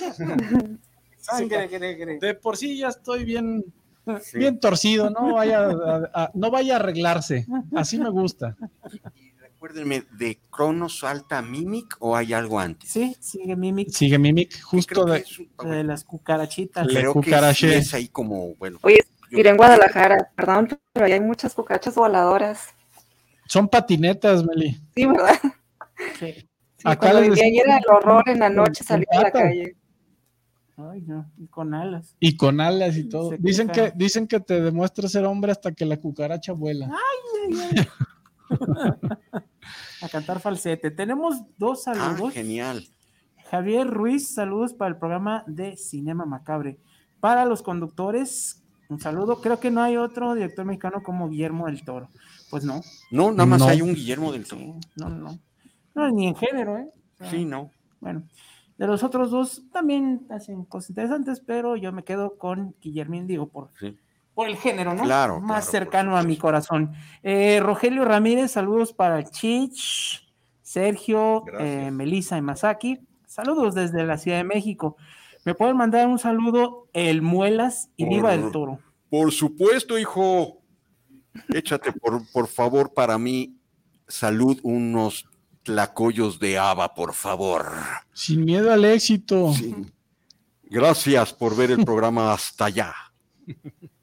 Y saludos por a Del Toro por ser mexicano. Claro. Muy bien. Pues muy bien, pues sí, después sigue Mimic y pues fue en esta época donde lo conocimos, ¿no? Tú y yo. Ahí nos tocó. ¿eh? Bueno, yo ya había tenido un previo. Sí. Este. ¿En, en qué se da? ¿En la, en, en la función? Ahí o platícale más aquí, yo ya platiqué una. Pues miren, yo, ustedes no están para saberlo ni yo para contarlo, pero bueno, yo estudié en la UNIVA. ¿ah? Ahí Estuvimos en la- alma mater. En Ajá. la unidad en vacacional. la unidad vacacional, mejor conocida como la UNIVA. Y bueno, este, estaban haciendo un proyecto que creo que no prosperó, pero nada. Sí, no. en el cual pues invitaban a la muchachada, o sea, nosotros, este, nos invitaban al cine y no sé para qué, pero bueno, era Pero íbamos. hay una función de cine. Y este, fuimos al Charles Chaplin. al Charles Chaplin. Sí. Y nos dijeron que va a haber cine gratis y aparte, este, tenían permiso de los maestros porque era temprano, ¿no? Yo Sí, sí, sí. como- Fuéramos como a la- las 11 de la mañana. 11 sí, de la sí. Pero Sí, era, era como una materia ir al cine o qué? No, no. Nunca, nunca entendimos por qué había que hacerlo, pero No. pues íbamos. Pues era cine, era gratis. Una, era cine, era salirte de clases con permiso y era parte como del. pues, no sé por qué, se le ocurrió. Sí, como Oye, que- no, en la UAC teníamos puras cosas aburridas y ustedes al cine. Sí. O yo creo que los maestros no hacían bien su tarea y dijeron, vamos a mandarlos al cine y pues ya está. creo que era un proyecto como de este, hacer cine, ¿no? Directo para estudiantes. No lo entendí. Y también era hacer las gráficas. Ah, ya. Y por eso traíamos los cartoncitos Ah, esos de. Y entonces. Ya ni agarré nada. Yo sí. yo ahí tenía, yo ahí tenía de esas cosas. Y Pero bueno, bueno, Pues, continúa. Nos dijeron, este, va a haber esta película que se llama este, Event Horizon, Event Horizon. En español creo que es La nave del infierno, no me acuerdo. que es buena. Es, Eh, es, Aterradora, pasa- es pasable, es sí, pasable. No, perturbador. Sí, perdu- no, no, no. Sí, que muy Lovecraftiana, ¿no? Sí. El asunto. Y bueno, nos invitaron eh, y yo recuerdo, bueno, yo estaba estudiando ahí comunicación y nos dijeron tienen que ir. Ah, bueno, pues vamos, ¿no? Ni modo. este, fuimos ahí en bola, este, todo el, todo el, todo el grupo, y este, fuimos al Charles Chaplin, y pues los maestros también bien a gusto, porque bueno, ya vayan ustedes, nosotros también. Y creo que no fue así como que planeado, creo que nos encontramos ahí, ¿no? Una cosa así, o los encontré y yo creo que No, les no, no, dije, no estaba planeado. no estaba O planeado. sea, ya ¿no? tengo, de hecho estábamos en filas eh, separadas. Ujú. Ahí nos encontramos. ahí nos encontramos. Y bueno, yo ya me nos pasamos, yo estaba con mis compañeros de salón, este, y ya después pues, nos encontramos al Chicho y a nuestros amigos los Pérez, Los que Pérez. andaban también. Y, y el extremo, creo El que. extremo iba. no fue. Ah, no, No. no, eran los Pérez nada No. más. Sí, a él lo invitaron a Saludos una- al a buen una- Mauricio y Juan. A una guía guiada por una cervecería. Ah, bueno, a Ah, mejor cierto, se la pasó, cierto. creo que se la pasó un poquito mejor. No, no, ah, no, ah. él- su recuerdo No. es un indiolindro, ¿no? Entonces, creo que no se la pasó tan bien. Este, y le dijimos, vamos, no, no, no. El caso es que ya llegamos y nos sentamos y de repente, este, pues el murmullo, ¿no? Se empieza a oír, aquí está, aquí, aquí. ¿Qué, qué, de qué habla? ¿Qué, Dije, qué, qué? ¿Qué, qué está pasando? Y pues ya de repente ya tengo a, pues a Guillermo del Todo sentado atrás de mí, así, justo, Justo al lado de mí, porque había un lugar en medio de ya y Masaki estaba delante de mí Ajá. y dijo así de, está ocupado y yo, eh, Para no, usted no, señor. para usted- sí, sí, ya no está. Ya no está. Ah. Y me toca el señor Guillermo el Toro sentado al lado de mí Y empieza. en la Y es platicador en el cine. Sí, Ah, sí, le valió sí, madre. sí, Y es más, sí. recuerdo cómo venía vestido y todo, ¿eh? Traía su playera de, de rock pesado, así Ah. todo, venía de negro, cabello largo, o sea, el estilo, ¿no? Muy sí. característico de Guillermo, muy desem- así, muy a gusto en la vida. Se sienta al lado de mí, Masaki queda en- Enfrente. enfrente, en la Ah. siguiente fila, Ah. y yo lo tengo en toda la función al lado, hablando toda la película. Eh, hablando de, de la película como Ah, tal, sí. como la hablando de la película. Sí, sí, sí. Y pues bueno, este, sí, recuerdo que eh, hubo intermedio, ¿no? Hubo Y intermedio. no me acuerdo en cuál de las dos, pues el cácaro no prendió la luz. Ah, No, no la apagó. No apagó Entonces la luz. aquel chiflándole, Cácaro. cácaro, lo apaga la. Bueno, Sí. Dejen ver. Y bueno, pasó la película, hubo el intermedio, y ahí fue cuando ya sí se soltó el raserío y empezaron Ah. que el, que el, ¿cómo se Sí, llama? sí, sí, Este, autógrafo. que El autógrafo. Ay, jijiji. Y bueno, este, yo recuerdo que nos dieron nuestra tarjetita de Event Horizon. El traía- flyer era como una, como una una postal. postal, una de- de postal del, del cartón, porque era premier de esa película. Y pues yo dije, ay, pues no traigo nada más, me firma y ya ahí Pero me yo no la hice, ¿no te dijo? No, pues firmen usted, o sea, pues la película, ¿qué? ¿No? Y ya me puso, ¿qué quieres? ¿Cucaracha? ¿O qué era la otra? Eh, ¿Cucaracha o...? O el Cronos.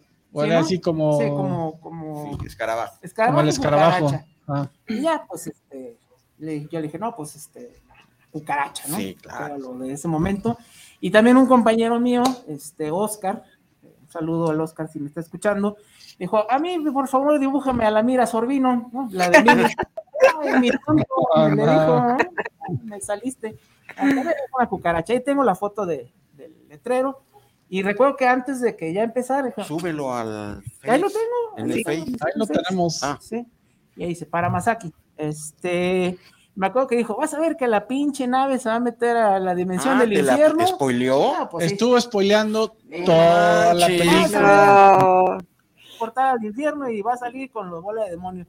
Y pues sí, eso fue. Eso ¿no? pasó. Eso pasó. Bueno, pues sí le sabe. Eso pasó. Sí le sabe el cine. Este, Pero si él te spoilea, no importa. no le hace, no le hace. Sí, sí, sí, ahí sí le gritas, pégame, pero no me Sí, dejes. claro. Sí. Bueno, hablando un chorro de cosas, este, hablamos de ñoñerías como cómics, obviamente. Este, yo recuerdo que estábamos hablando del From Hell de Alan Moore. Sí, Ah, que en ya aquella era el, época. el último número, que ya, ya se le cosían las habas, ya estaba así de que, ay, ya no puedo esperar a que salga, porque ya era el último número, ya 10 años de serie, ya se iba a terminar por ahí, creo que era 97, 98, 96, ¿no? 97, sí.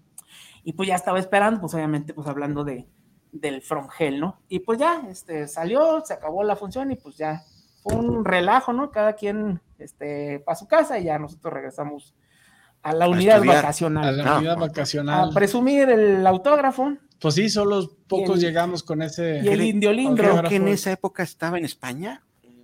No, ¿No? creo que todavía estaba Eh, en en- ese momento, yo digo, de alguna, ¿qué por la razón que sea, se presentó ahí. Todavía no sabemos por qué se presentó. Era una función muy pequeña de una película que tampoco era así como wow. y, pero ahí y creo, y creo que apenas estaba haciendo la promoción, o no sé si ya había salido la de Mimic. porque- Ah, ok. Entonces estaba llegando a Hollywood. Sí, porque Event Horizon es Sí, del, ok. es del 97 Ujú. y Mimic es del 97. Entonces Ah, no, estaba haciendo- que estaba ahí Estaba por alguna promoción. razón, estaba haciendo Sí, promoción. cuando va a España, creo que ya es en, en los 2000, los inicios de los 2000, Sí, ¿no? Donde aquí todavía. sale el Pues espinazo. creo que esa es, esa es su primer película de Hollywood en forma, Sí. la de Mimic. Ah, mira, pues aquí está. mira. Pamasaki, de Guillermo del Toro. Pon- Ponla en el Face, ¿no? No sé si ya la subiste al el Face. Ah, está. ok. Cucaracha. Event Horizon, para que vean que no he hecho mentiras. Ahí, ahorita me voy a acercar a la cámara. Que me diga Elisa cuál es. Esta. Esta de acá, Esta. o esa. No No, no, es que en la, en, aquí en Cinema Macabro. Se ve blanco, no, no se ve. ¿No se ve? No, Dale para atrás. ¿Atrás? tampoco. No, Bueno, pero ahí la subimos en nuestras redes sociales Sí. para que. Pero a ver, en Facebook pues sí está. Déjame echar. Sí. Ah, mándasela. Pues bueno, mientras, este, esta es una gran anécdota, porque al Sí, final de no, cuentas, claro. para mí ya había sido no la primera vez que conocí a Guillermo, él pues sí me saludó porque pues ya estábamos ahí. reconoció. En el momento que pidió el asiento no me vio porque la película No, ya había empezado, casi estaba todo entiendo. oscuro, ya que prendí, ah, ¿qué onda? Pues sí. Entonces, este, desde ahí en su manera de hablar, en su man- no importaba lo que estuviera spoileando, notabas una genialidad en sus palabras, notabas esa manera de, de proyectar y de vislumbrar lo que estaba sucediendo, ¿no? ¿Por qué? Pues en su cabeza están pasando Claro. todas esas situaciones que no en la de cualquiera. Entonces, pues fue un gran placer estar en una eh, premier de una película de horror, sentado Guillermo el Toro, pues eso no pasa muchas veces en la Sí, vida, ¿no? Entonces, pues creo que con eso y con esa anécdota de Mimic en la época, vuelvo a repetir el año 1997. Ya llovió. ¿Qué estabas haciendo en el 97, Melissa? Uy, yendo a la primaria de seguro. A la primaria. Graduándome de sexto año. De maestra también. No, a ver, en el 97. No, sí, ya estaba en secundaria, en segundo de secundaria. Ah, no, nosotros ya estábamos, Oh, ya estábamos. Un poquito estaba en la más para allá. Estaba en la maestría. ya estábamos. Estaba en la lado. universidad. Entonces, bueno, pues Ahí está la foto, ya se la pasé al Y, y Mimic, ¿qué les parece? Yo, pues, pues, aquí, ya a lo mejor voy a, a- a caer mal, pero a mí no se me hace de, A mí de las tampoco. mejores. A mí tampoco. De Guillermo. Creo que estaba encontrando ahí. su Sí, voz, no, claro. Su estilo, ¿no? Y, y creo que el, el- el estudio ahí, mm, pues más bien le dijeron, tienes que hacer esto, esto, esto y esto, ¿no? No, no es realmente Sí. un- un- una película de autor como ya las demás, ¿no? Es más, si nos iríamos para empezar en ese catálogo de la pues, no tan buena a la más buena, yo pondría Mimic como la menos buena, fíjate. A pesar de que fue su segunda película, para mí sería justamente con la que empezaría, ¿no? Sí, Justamente para decir, pues creo que ya trae el ADN de Guillermo del Toro, porque previo hay otra, ya hay una tendencia de, de un género para él muy marcado. Y está su signature, ¿no? Ya, ya es como, ah, mira, es como la ese- y qué increíble un director lograr eh, plasmar tu esencia y tu ADN en una foto, en un personaje, en un... Es como cuando dicen ahora, ¿no? El vampiro de Guillermo del Toro. ¿Por qué? Porque tiene una característica especial. Entonces creo que llegar a ese punto, como lo han hecho muchos directores, este, donde dices, ah, mira esa película tipo Tarantino. Ándale. Eh. Ya sabemos, ¿no? Sello. Tarantinesco, bueno, pues del toresco, porque al final de cuentas ya está plasmado, huele, ¿no? Sí. Eh, un, un- un género que para él lo domina, ¿no? Entonces, pues creo que continuando en esta secuencia, yo pondría, y creo que lo someto a votación, No, sí, sí. yo- pero creo que acuerdo. Mimic es De acuerdo. lo menos bueno de Guillermo del Toro de 1997. Sí, sí, de acuerdo. Pues creo que, digo, fue su primera película en Hollywood. Sí, no, claro. que Pantallazo grande. Lo que diga el, el- el- el estudio ahorita, porque pues tú, ah, ¿quién eres, no? Sí. Para Hollywood le va a preguntar, ¿y tú quién es Guillermo para? ¿Y tú quién eres? Ujú.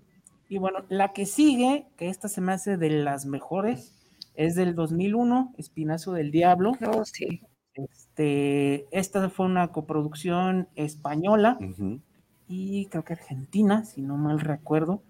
Y aquí ya está desarrollado pues muy rápido eh, todos sus temas que van a ser recurrentes. Y yo creo que esta es la película que eh, tiene los mejores jump scares, ¿no? Aquí sí, Sí. este, digo, él ahorita ya se hizo más atmosférico, ya es más como que más lento el asunto, No que eso sea bueno sea O malo. Es diferente nada más. Pero aquí sí hay unos sustos bastante buenos. Yo recuerdo cuando está que el niño está viendo a través del, del Del- ojo del ojo de la llave, llave. aparece, ay, De ay, ay, repente. Esta sí me tocó verla en el cine. Ah, y mira, ahorita ya la estamos viendo en ahí grande. está, mire, ahí está, El Goofy, ¿no? Ah, no, cucaracha. la cucaracha. La Hubiera cucaracha. pedido a Mira, Sor- a Mira Sorbino, pero bueno, no soy tan listillo. Palmasaki, lo escribió como debe ser, ¿ve? Sí, muy bien. Ahí está, japonés. Bueno, eh, El Espinazo del Diablo del 2001 es su siguiente película, 2001. ya dirigida. Wow. Esta, esta sí me gusta mucho, ¿eh? Mazzari Lady Lerón. Híjole, yo creo que sí, de la lista va a entrar como en lo mejor. Sí, fácil. Sí, al final, yo creo que, de hecho, por la hora estoy viendo, nos va a tener No, que. no, no, ahorita. Tenemos que aventar Guillermo del Toro parte 2. Sí, Esto no, despacito. va Sí, despacito no, porque hay, hay mucho, yo tengo Vamos mucha gozando. emoción de hablar de yo, Guillermo yo me Toro. comprometo a, a- a- sin spoilers, todos mueren, eh, dar una reseña de, de- de- del Callejón de las Almas Perdidas. Muy bien. Sí, pues yo también tengo que verla. Yo ya la vi. Ah, Y pues, la voy a- es más, la voy a dejar para el siguiente programa. Sí, para, para el, Ah. sábado que viene, a ver si me Sí, ya que todos la hayamos visto. Exacto, Pues ya para que inclusive puedan ustedes verla y ya podemos platicar los cuatro. Pero bueno, El Espinazo del Diablo 2001, que ahora comenta Masaki, para mí, en la próxima semana que terminemos del 10 al 1, la mejora, yo creo que Espinazo del Diablo va a quedar Top. en las top 3. Ujú. Para empezar, Ah, fácil, eso sí no, no cabe la menor duda. Este, ya era cuando estaba en España, cuando mencionaste, ya él se fue precisamente a rodar El Espinazo del Diablo allá en España. Y que eso como que le dio un levantón, ¿no? A lo mejor Mimic no, no, no, no, no fue lo que ni él ni Hollywood esperaba, entonces dijo, déjame agarrar estilo, generar un, pues ahora sí que... que una- Añejarme. sí, así es, y ahora sí regresar, bueno, regresó con Blade, ¿no? Eh, no, con No, no, pero a. Hollywood- después, Ya, Ah, Hollywood sí, ¿no? Con Blade 2. No, claro, ok. sí, pero ahora la gente dice, bueno, pues sí, es una de las mejores películas de horror española. Pues sí, es española, realmente, porque pues está filmada en España, con producción española, con, o sea, sí, él metió su, pues todo su ADN a la película. Y la película habla de España. Pero ese es el Guillermo del Toro que yo quiero ver siempre.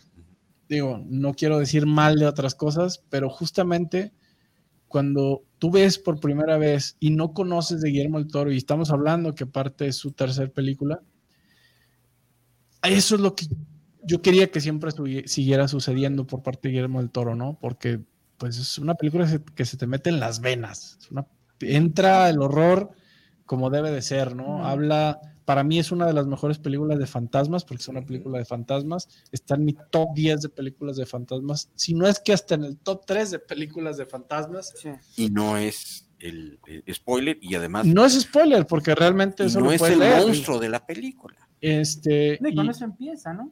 Una explicación con eso, así empieza la. medio científica de que es un fantasma, ¿no? Exactamente. Y de hecho pone, ¿no? Eso, y y el por qué era el espinazo del diablo, Claro. y la deformidad, el tema del espinazo del diablo, por qué lo llamaban así a los bebés, etcétera. Entonces, es una película muy, muy, muy escalofriante. Este, esta sí, no ha envejecido. Tú la puedes volver a ver, creo que, y te vuelve a, Sí. a pegar, te vuelve a sacar el pancito Ujú, para el pa'l susto. susto. ¿no? Este sí, sin lugar a duda. Tú, Melissa, ¿qué te acuerdas del espinazo del diablo? Yo esa la fui a ver al cine sola, me acuerdo, y sí, los sustos estuvieron buenos. Esta escena que dices de la, ¿cómo se llama? La cerradura de la puerta. Cuando se asoma así. Y aparte, odié a Eduardo Noriega, el que era como capataz, ¿no? Era... Ah, sí. Sí, Sí, sí, sí. Sí, sí, sí. Yo estaba enamorada de él por la película Tesis, pero no, ahí me perdió. creo que eh, medio mundo se enamoró de él en tesis. Sí. abre los ojos. Abre los ojos también. Abre los ojos. Muy bueno. Muy buenas rachitas sí. de, que tuvo en ese, en ese momento de, de este género, ¿no? No, no sé si por tiempo vamos a la, a la rifa y el anuncio, porque pues ya establecimos que vamos a seguir hablando de, de- de Guillermo para el otro. ¿Cuánto nos quedan? ¿Diez Me minutos? queda muy claro, nos quedan 10 minutos porque pues también poder dar el anuncio de nuestro evento. Sí. Entonces, creo que vamos poniéndole una pausa a Guillermo, un intermedio, Sí. Ajá. sí, cómo este, no, sí, y creo que vamos dándole mucha, eh, el próximo programa dándole muy puntual porque, sí. porque no se nos vaya un tercero. Pero vamos poniendo una pausa, ¿no? ¿Qué les parece? Así que para todos los que se quedaron con las ganas de seguir escuchando de Guillermo el Toro, sintonícenos la próxima semana. Se aguanta. Se aguantan y pues ahí está, y métanse en Wikipedia y se acabó. A ver, no, no, no. No, escúchenos el próximo sábado. No es despedida porque todavía hay mucho por hablar, pero dando, dando conclusión por el tiempo, eh, pues el Espinazo del Diablo va a estar en ese top Y 3. falta, falta lo- pues lo viene la bueno. carne. Bueno, falta lo bueno para que nos sintonicen el próximo sábado. Tenemos un saludo de Manuel Padilla. Saludos desde Calquini, no sé dónde sea, disculpen. Calquini, creo que Guillermo del Toro nunca se imaginó llegar hasta donde sigue llegando. O tal vez sí. ¿Quién sabe? Voy a ver dónde queda. Gracias, Calquini. Manuel. Muy bien, pues saludos. Este, y creo que son todos los saludos que tenemos. En el Ah, ahorita, checo el, ahorita checo el Facebook, pero posiblemente. Calquini debe estar en Yucatán por el nombre. No, pues, quién sabe, ¿verdad? Pues bueno, vamos a seguir, ¿qué? ¿La rifa o qué rifa del toro. Rifa. La rifa del, La no del tigre. La rifa del tigre, la rifa del toro. Muy bien, pues a ver. Pues como se va a dividir en dos programas, ¿qué les parece si a la primera persona que mandó saludos hoy y que se inscribió a la rifa se lo lleva? Ok. Ok, ¿Lo, Vamos. lo- lo tienen ahí a la mano o aquí lo buscan? Víctor Hugo Salas. No, Salazar, Víctor Hugo Salazar. Eres un ganador. Víctor Hugo. Víctor Hugo eh, pasa a, con nuestros amigos de eh, Centauros Video. Estaba viendo el, el- domicilio. De lunes a sábado de 10 de la mañana a 8.30 de la noche en la sucursal de Ocampo 80, que está entre Juárez y Pedro Moreno, con tu identificación y te llevas la que vamos a hablar de ella, el laberinto de fauno, del fauno, en Blu-ray. Y, y ya en Blu-ray, gracias Centauros Video, ya nos subió el, ya Ya, nos subió ya, el ya, nivel, en la categoría. ya nos subió la Ahí categoría. vamos, ahí vamos. Ojo, hay películas que no están en Blu-ray. Sí, Yo he buscado películas que son muy difíciles de encontrar y todavía las encuentras en En DVD, DVD. en formato DVD. Entonces, pero bueno, esta sí, sabemos que ya está bien editada en Blu-ray. y gracias Centauro Video y gracias por participar. Ya eres un ganador. Bueno, entonces ya Calquín y Campeche. Ah, muy bien. Todos los días aprende algo. Y- Ah, mira, ya ves. Ah, Sí, sí, la tinta. por el nombre, suena, suena yucateco. Claro. Yo creía que era así como, No, yo creo que en las Islas, la- en las Islas Galápagos. Maldivas. Sí. Bueno, y tenemos dos saludos por el Facebook de Amura Nakamura. Un saludo. Gracias. Lord Byron escribió al mismo tiempo El vampiro, donde el estilo del vampiro nos recuerda lo que Anne Rice representa a sus personajes. Y Anura, Amura Nakamura otra vez, Frankenstein, el Prometeo moderno. Creo Sí. que ese es el título. Ese es el título. Tal Así es el título. Se pasó a otro plano hace Ya, poquito, sí. Ana Ross. Sí. Muy bien. Pues vamos Los a. micrófonos son tuyos, Chichi. Pues creo que seguirle todos, creo que eh, repetimos, ahora que hablamos de Guillermo del Toro, para los que eh, pues tal vez se van conectando al final del programa, eh, hablamos de Guillermo del Toro y tu trayectoria, viene lo bueno, viene la carnita, vienen más anécdotas que van a seguir en esta parte 2 en el próximo programa. Pero para dar cierre y conclusión, pues hay anuncios parroquiales Ah, sí. hay anuncios parroquiales en la parte 6 eh, de nuestro programa que son próximos eventos. Ya lo mencionamos el sábado pasado, vamos a tener nuestro primer magno evento, nuestra ópera prima de los eventos de Cinema Macabre, que va a ser el, el Festival Macabre, el primer evento Macabre, Cinema Macabre en Guadalajara, este próximo 2 de abril. Guárdenlo, anótenlo en su agenda negra. Sabadito. ¿eh? Sabadaba, para que puedan ir y estar y pasar un día perturbador. Mío perturbador, ¿de qué se va a tratar? Digo, ahorita Masaki, todos vamos complementando. Va a haber de todo. Eh, es un evento que tendrá una duración, ab- abriremos puertas a partir de las cuatro y media, cinco de la tarde. va a durar hasta la medianoche, a la Como hora, debe de ser. De hasta la brujas. hora de las brujas, la hora marcada.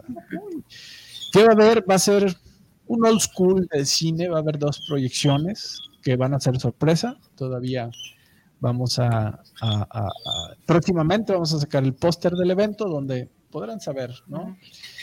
Platícales más aquí, ¿qué más va a haber? Y luego ya les digo yo del concurso. Pues bueno, eh, la idea es hacer este. ¿Se acuerdan cuando el cine era. Era pues, más-. Era chido. más cosa de pueblo, ¿no? Era romántico. Ajá, y lle- llegabas a la mitad de la película y si quieres te quedabas a ver la, primera mitad después. Y Así luego me aventé E.T. dos veces. pues así era. O decías, ahora va a estar esta película, después sigue esta.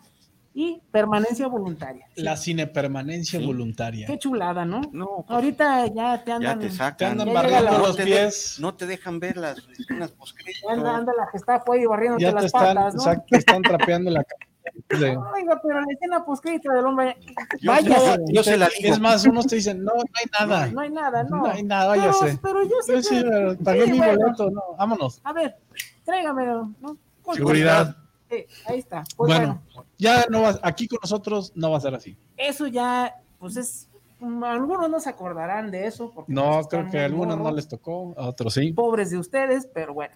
Este, y antes era así, ¿no? Y había un intermedio, por si querías ir al baño y decías, no voy a aguantar un ratito, O palomitas, ¿no? o las palomitas rancias, pero pues ¿Qué eran rancias con- bonito, ¿no? Era como, todavía aquí este, en Guadalajara, pues así funcionaba, ¿no? Y te ponía un letrero todo chueco que decía inter- Intermedio. intermission, Intermission. intermedio. Y ya, córrele al baño. Sí. este, Eran 15 minutos. Sí, pero- Eran 15 Pero- minutos pero de se te internet. hacían largos de niño. Sí, de, porque aparte, aparte salían corriendo todos y hacían fila para comprar, entonces esos 15 minutos no alcanzabas. No. a este- yo me acuerdo, las mamás estaban viendo el reloj como más o menos Sí. tantearle, salirse Sí. poquito antes del intermedio sí. para ser los ah, primeros en la fila claro. para la palomita. Pues bueno, Ya regresan la- esos las copitas de helado. de- Claro, el cono de el- helado. el helado napolitano, chocolate, vainilla. Uy, delicioso. Bueno. El muégano. Esa es la intención. Y pues es eso, ¿no? Ese, pues acaba la película, quédate un ratito más, ahorita vamos a poner otra. ¿No? Era como ese sentido de comunidad, ¿no? Exacto. En el cine, ¿no? Que no era nada más como que, ay, este, el cine es. No, era así como que, ay, saludo a la señora de los boletitos, ¿no? Ujú. Señora, ¿cómo está? Al acomodador. Sí, era más, más personal el asunto. Entonces, bueno, Eso regresa. eso regresa. Eso regresa. es la experiencia que queremos Yo pido hacer. ser el acomodador Muy para bien. acomodarles. Bueno, y te pones así de rojo y Sí, tu- sí. Tu sombrerito Claro, y y todo. ¿eh? lamparita. Hay que, hay Con que- tu lamparita, así. Tendremos que conseguirlo y la Yo lamparita. a todos se los voy a exactamente, acomodar Melissa. cuando llegue. El lugar. El lugar, claro, por Sí, supuesto. sí, el Muelas te va a acompañar a... Bueno, pues ese old school, ese, esa sensación que a los que lo recuerden y a los que no, los invitamos a vivir esta experiencia nuevamente con una doble función de cine permanencia voluntaria, con intermedio, eh, con Sergio y el Muelas acomodándolos en sus respectivos lugares. Lugar de la cita, Foro Independencia. así es. Foro Independencia se encuentra en el centro de Guadalajara, muy cercano al, al 16 Pues, de el 16 de septiembre. septiembre. Y este, ay, está entre 16 de septiembre y la calzada. es en Epigmenio González, Epigmenio González número 66. Ah, Ah, por eso se escogió. aparte. ¿no? Claro. No, no, eso a ver, lo escogimos por eso. Sí, por supuesto. Queremos agradecer, de hecho, las atenciones y el trato del Wix y de su papá, que han sido maravillosas Sí. personas macabras que han hecho posible. Y a su perrita, no me acuerdo cómo se llama la perrita. Allison. Allison, Allison. que es una maravilla de perrita. Y también la voy a saludar, ¿por Sí. qué no? Aquí somos pet friendly. Entonces, Allison también y al staff de Foro Independencia, especialmente a Wix y su papá, que nos han ayudado a que esto sea posible. Y algo interesante, ellos tienen ese segmento de mercado, ellos conocen a los vampiros y a los que no, pues hay que ir. Así que, repito, sábado 2 de abril del 2022 De en 5 a 12. Foro Independencia en Epigmenio González 66. será nuestro primer evento macabre. Y en este último minuto, Ah, no, y también muy importante. antes de despedirnos lo del concurso, No, este, también, o sea, y vamos a llegar y no, va a haber comidita. Ah, Claro, ¿qué hago que- en el intermedio? Va, a va a ver, haber comidita. claro, claro, claro. A ver, este. Bebidita. cer- chevechita, si no toman. Que las tortitas ahogadas, sí va a haber un puesto de tortas, ¿no? el Y taquit, juguetitos, Juguetitos. Para los que les gusta meter comida al cine, No, ahí aquí van a poder Ah, meter de tocho.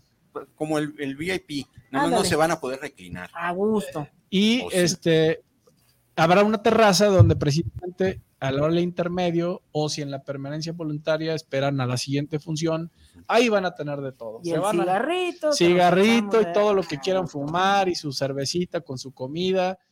Esta será una oportunidad de recordar esos viejos tiempos. Lo nuevo y lo viejo. Lo nuevo y lo viejo, de, lo mejor de los dos mundos. Así que 2 de abril, aparte en esa fecha. Y rápidamente nos quedan dos minutos para despedirnos. Próximamente en redes sociales ya podrán ver el póster con las bases del concurso de cortometraje, el primer concurso de cortometraje de horror de cinema macabre. Van a salir el día de mañana para que estén pendientes en redes sociales y en la página también de los amos del multiverso y en la página de Cinema Macabre en Facebook principalmente y próximamente en Instagram y en la página de Guanatos Por supuesto. FM. Nuestra casa. No spoileo más, van a ver el póster, van a entrar a las bases y el día del evento vamos a proyectar a los ganadores precisamente del concurso ¿El de uno, dos, cortometraje 1, 2 y 3. Ujú. Nos queda un minuto, vamos a despedirnos. Este otro gran programa que se nos escurrió de las manos. Ay, ay, ay. Ay, ay, ay. Como el mapachito. Sí. Ay. Sí, Pero amenazamos con volver. amenazamos con volver. Así que pues nos despedimos. Melissa, desde TJ. nos vemos el próximo sábado. Gracias. Y aquí físicamente el 2 de abril. Y aquí el Sí, 2 el de 2 de abril. Para conocerlos por fin. Y el Muelas. Muchísimas gracias este, por, por vernos, escucharnos. Y el Muelas les manda un descansen en pan. el famoso descansen en paz, pants. En pan. Y el pancito para el susto. Y arroba pancito, digo, este, hashtag. Pancito Ya para el susto. ya estás pancito para el susto. Y pues mi querido amigo Masak. Muchas gracias. Y el Chich se despiden de este su programa Cinema Macabre. Nos vemos la semana siguiente para parte 2. Parte 2, Guillermo el Toro. Hasta la próxima, macabros y macabras. Bye, Meli. Bye. Nos vemos. Melissa. Pancito Hasta pronto. susto. Pancito para el susto, pancito para el susto. Se nos va a aparecer Descansa. el pinche.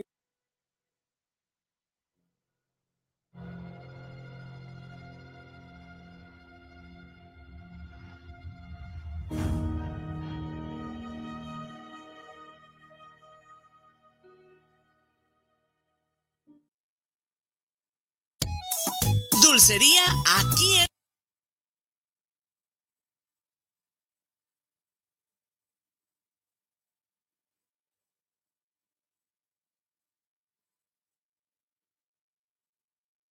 con Eric.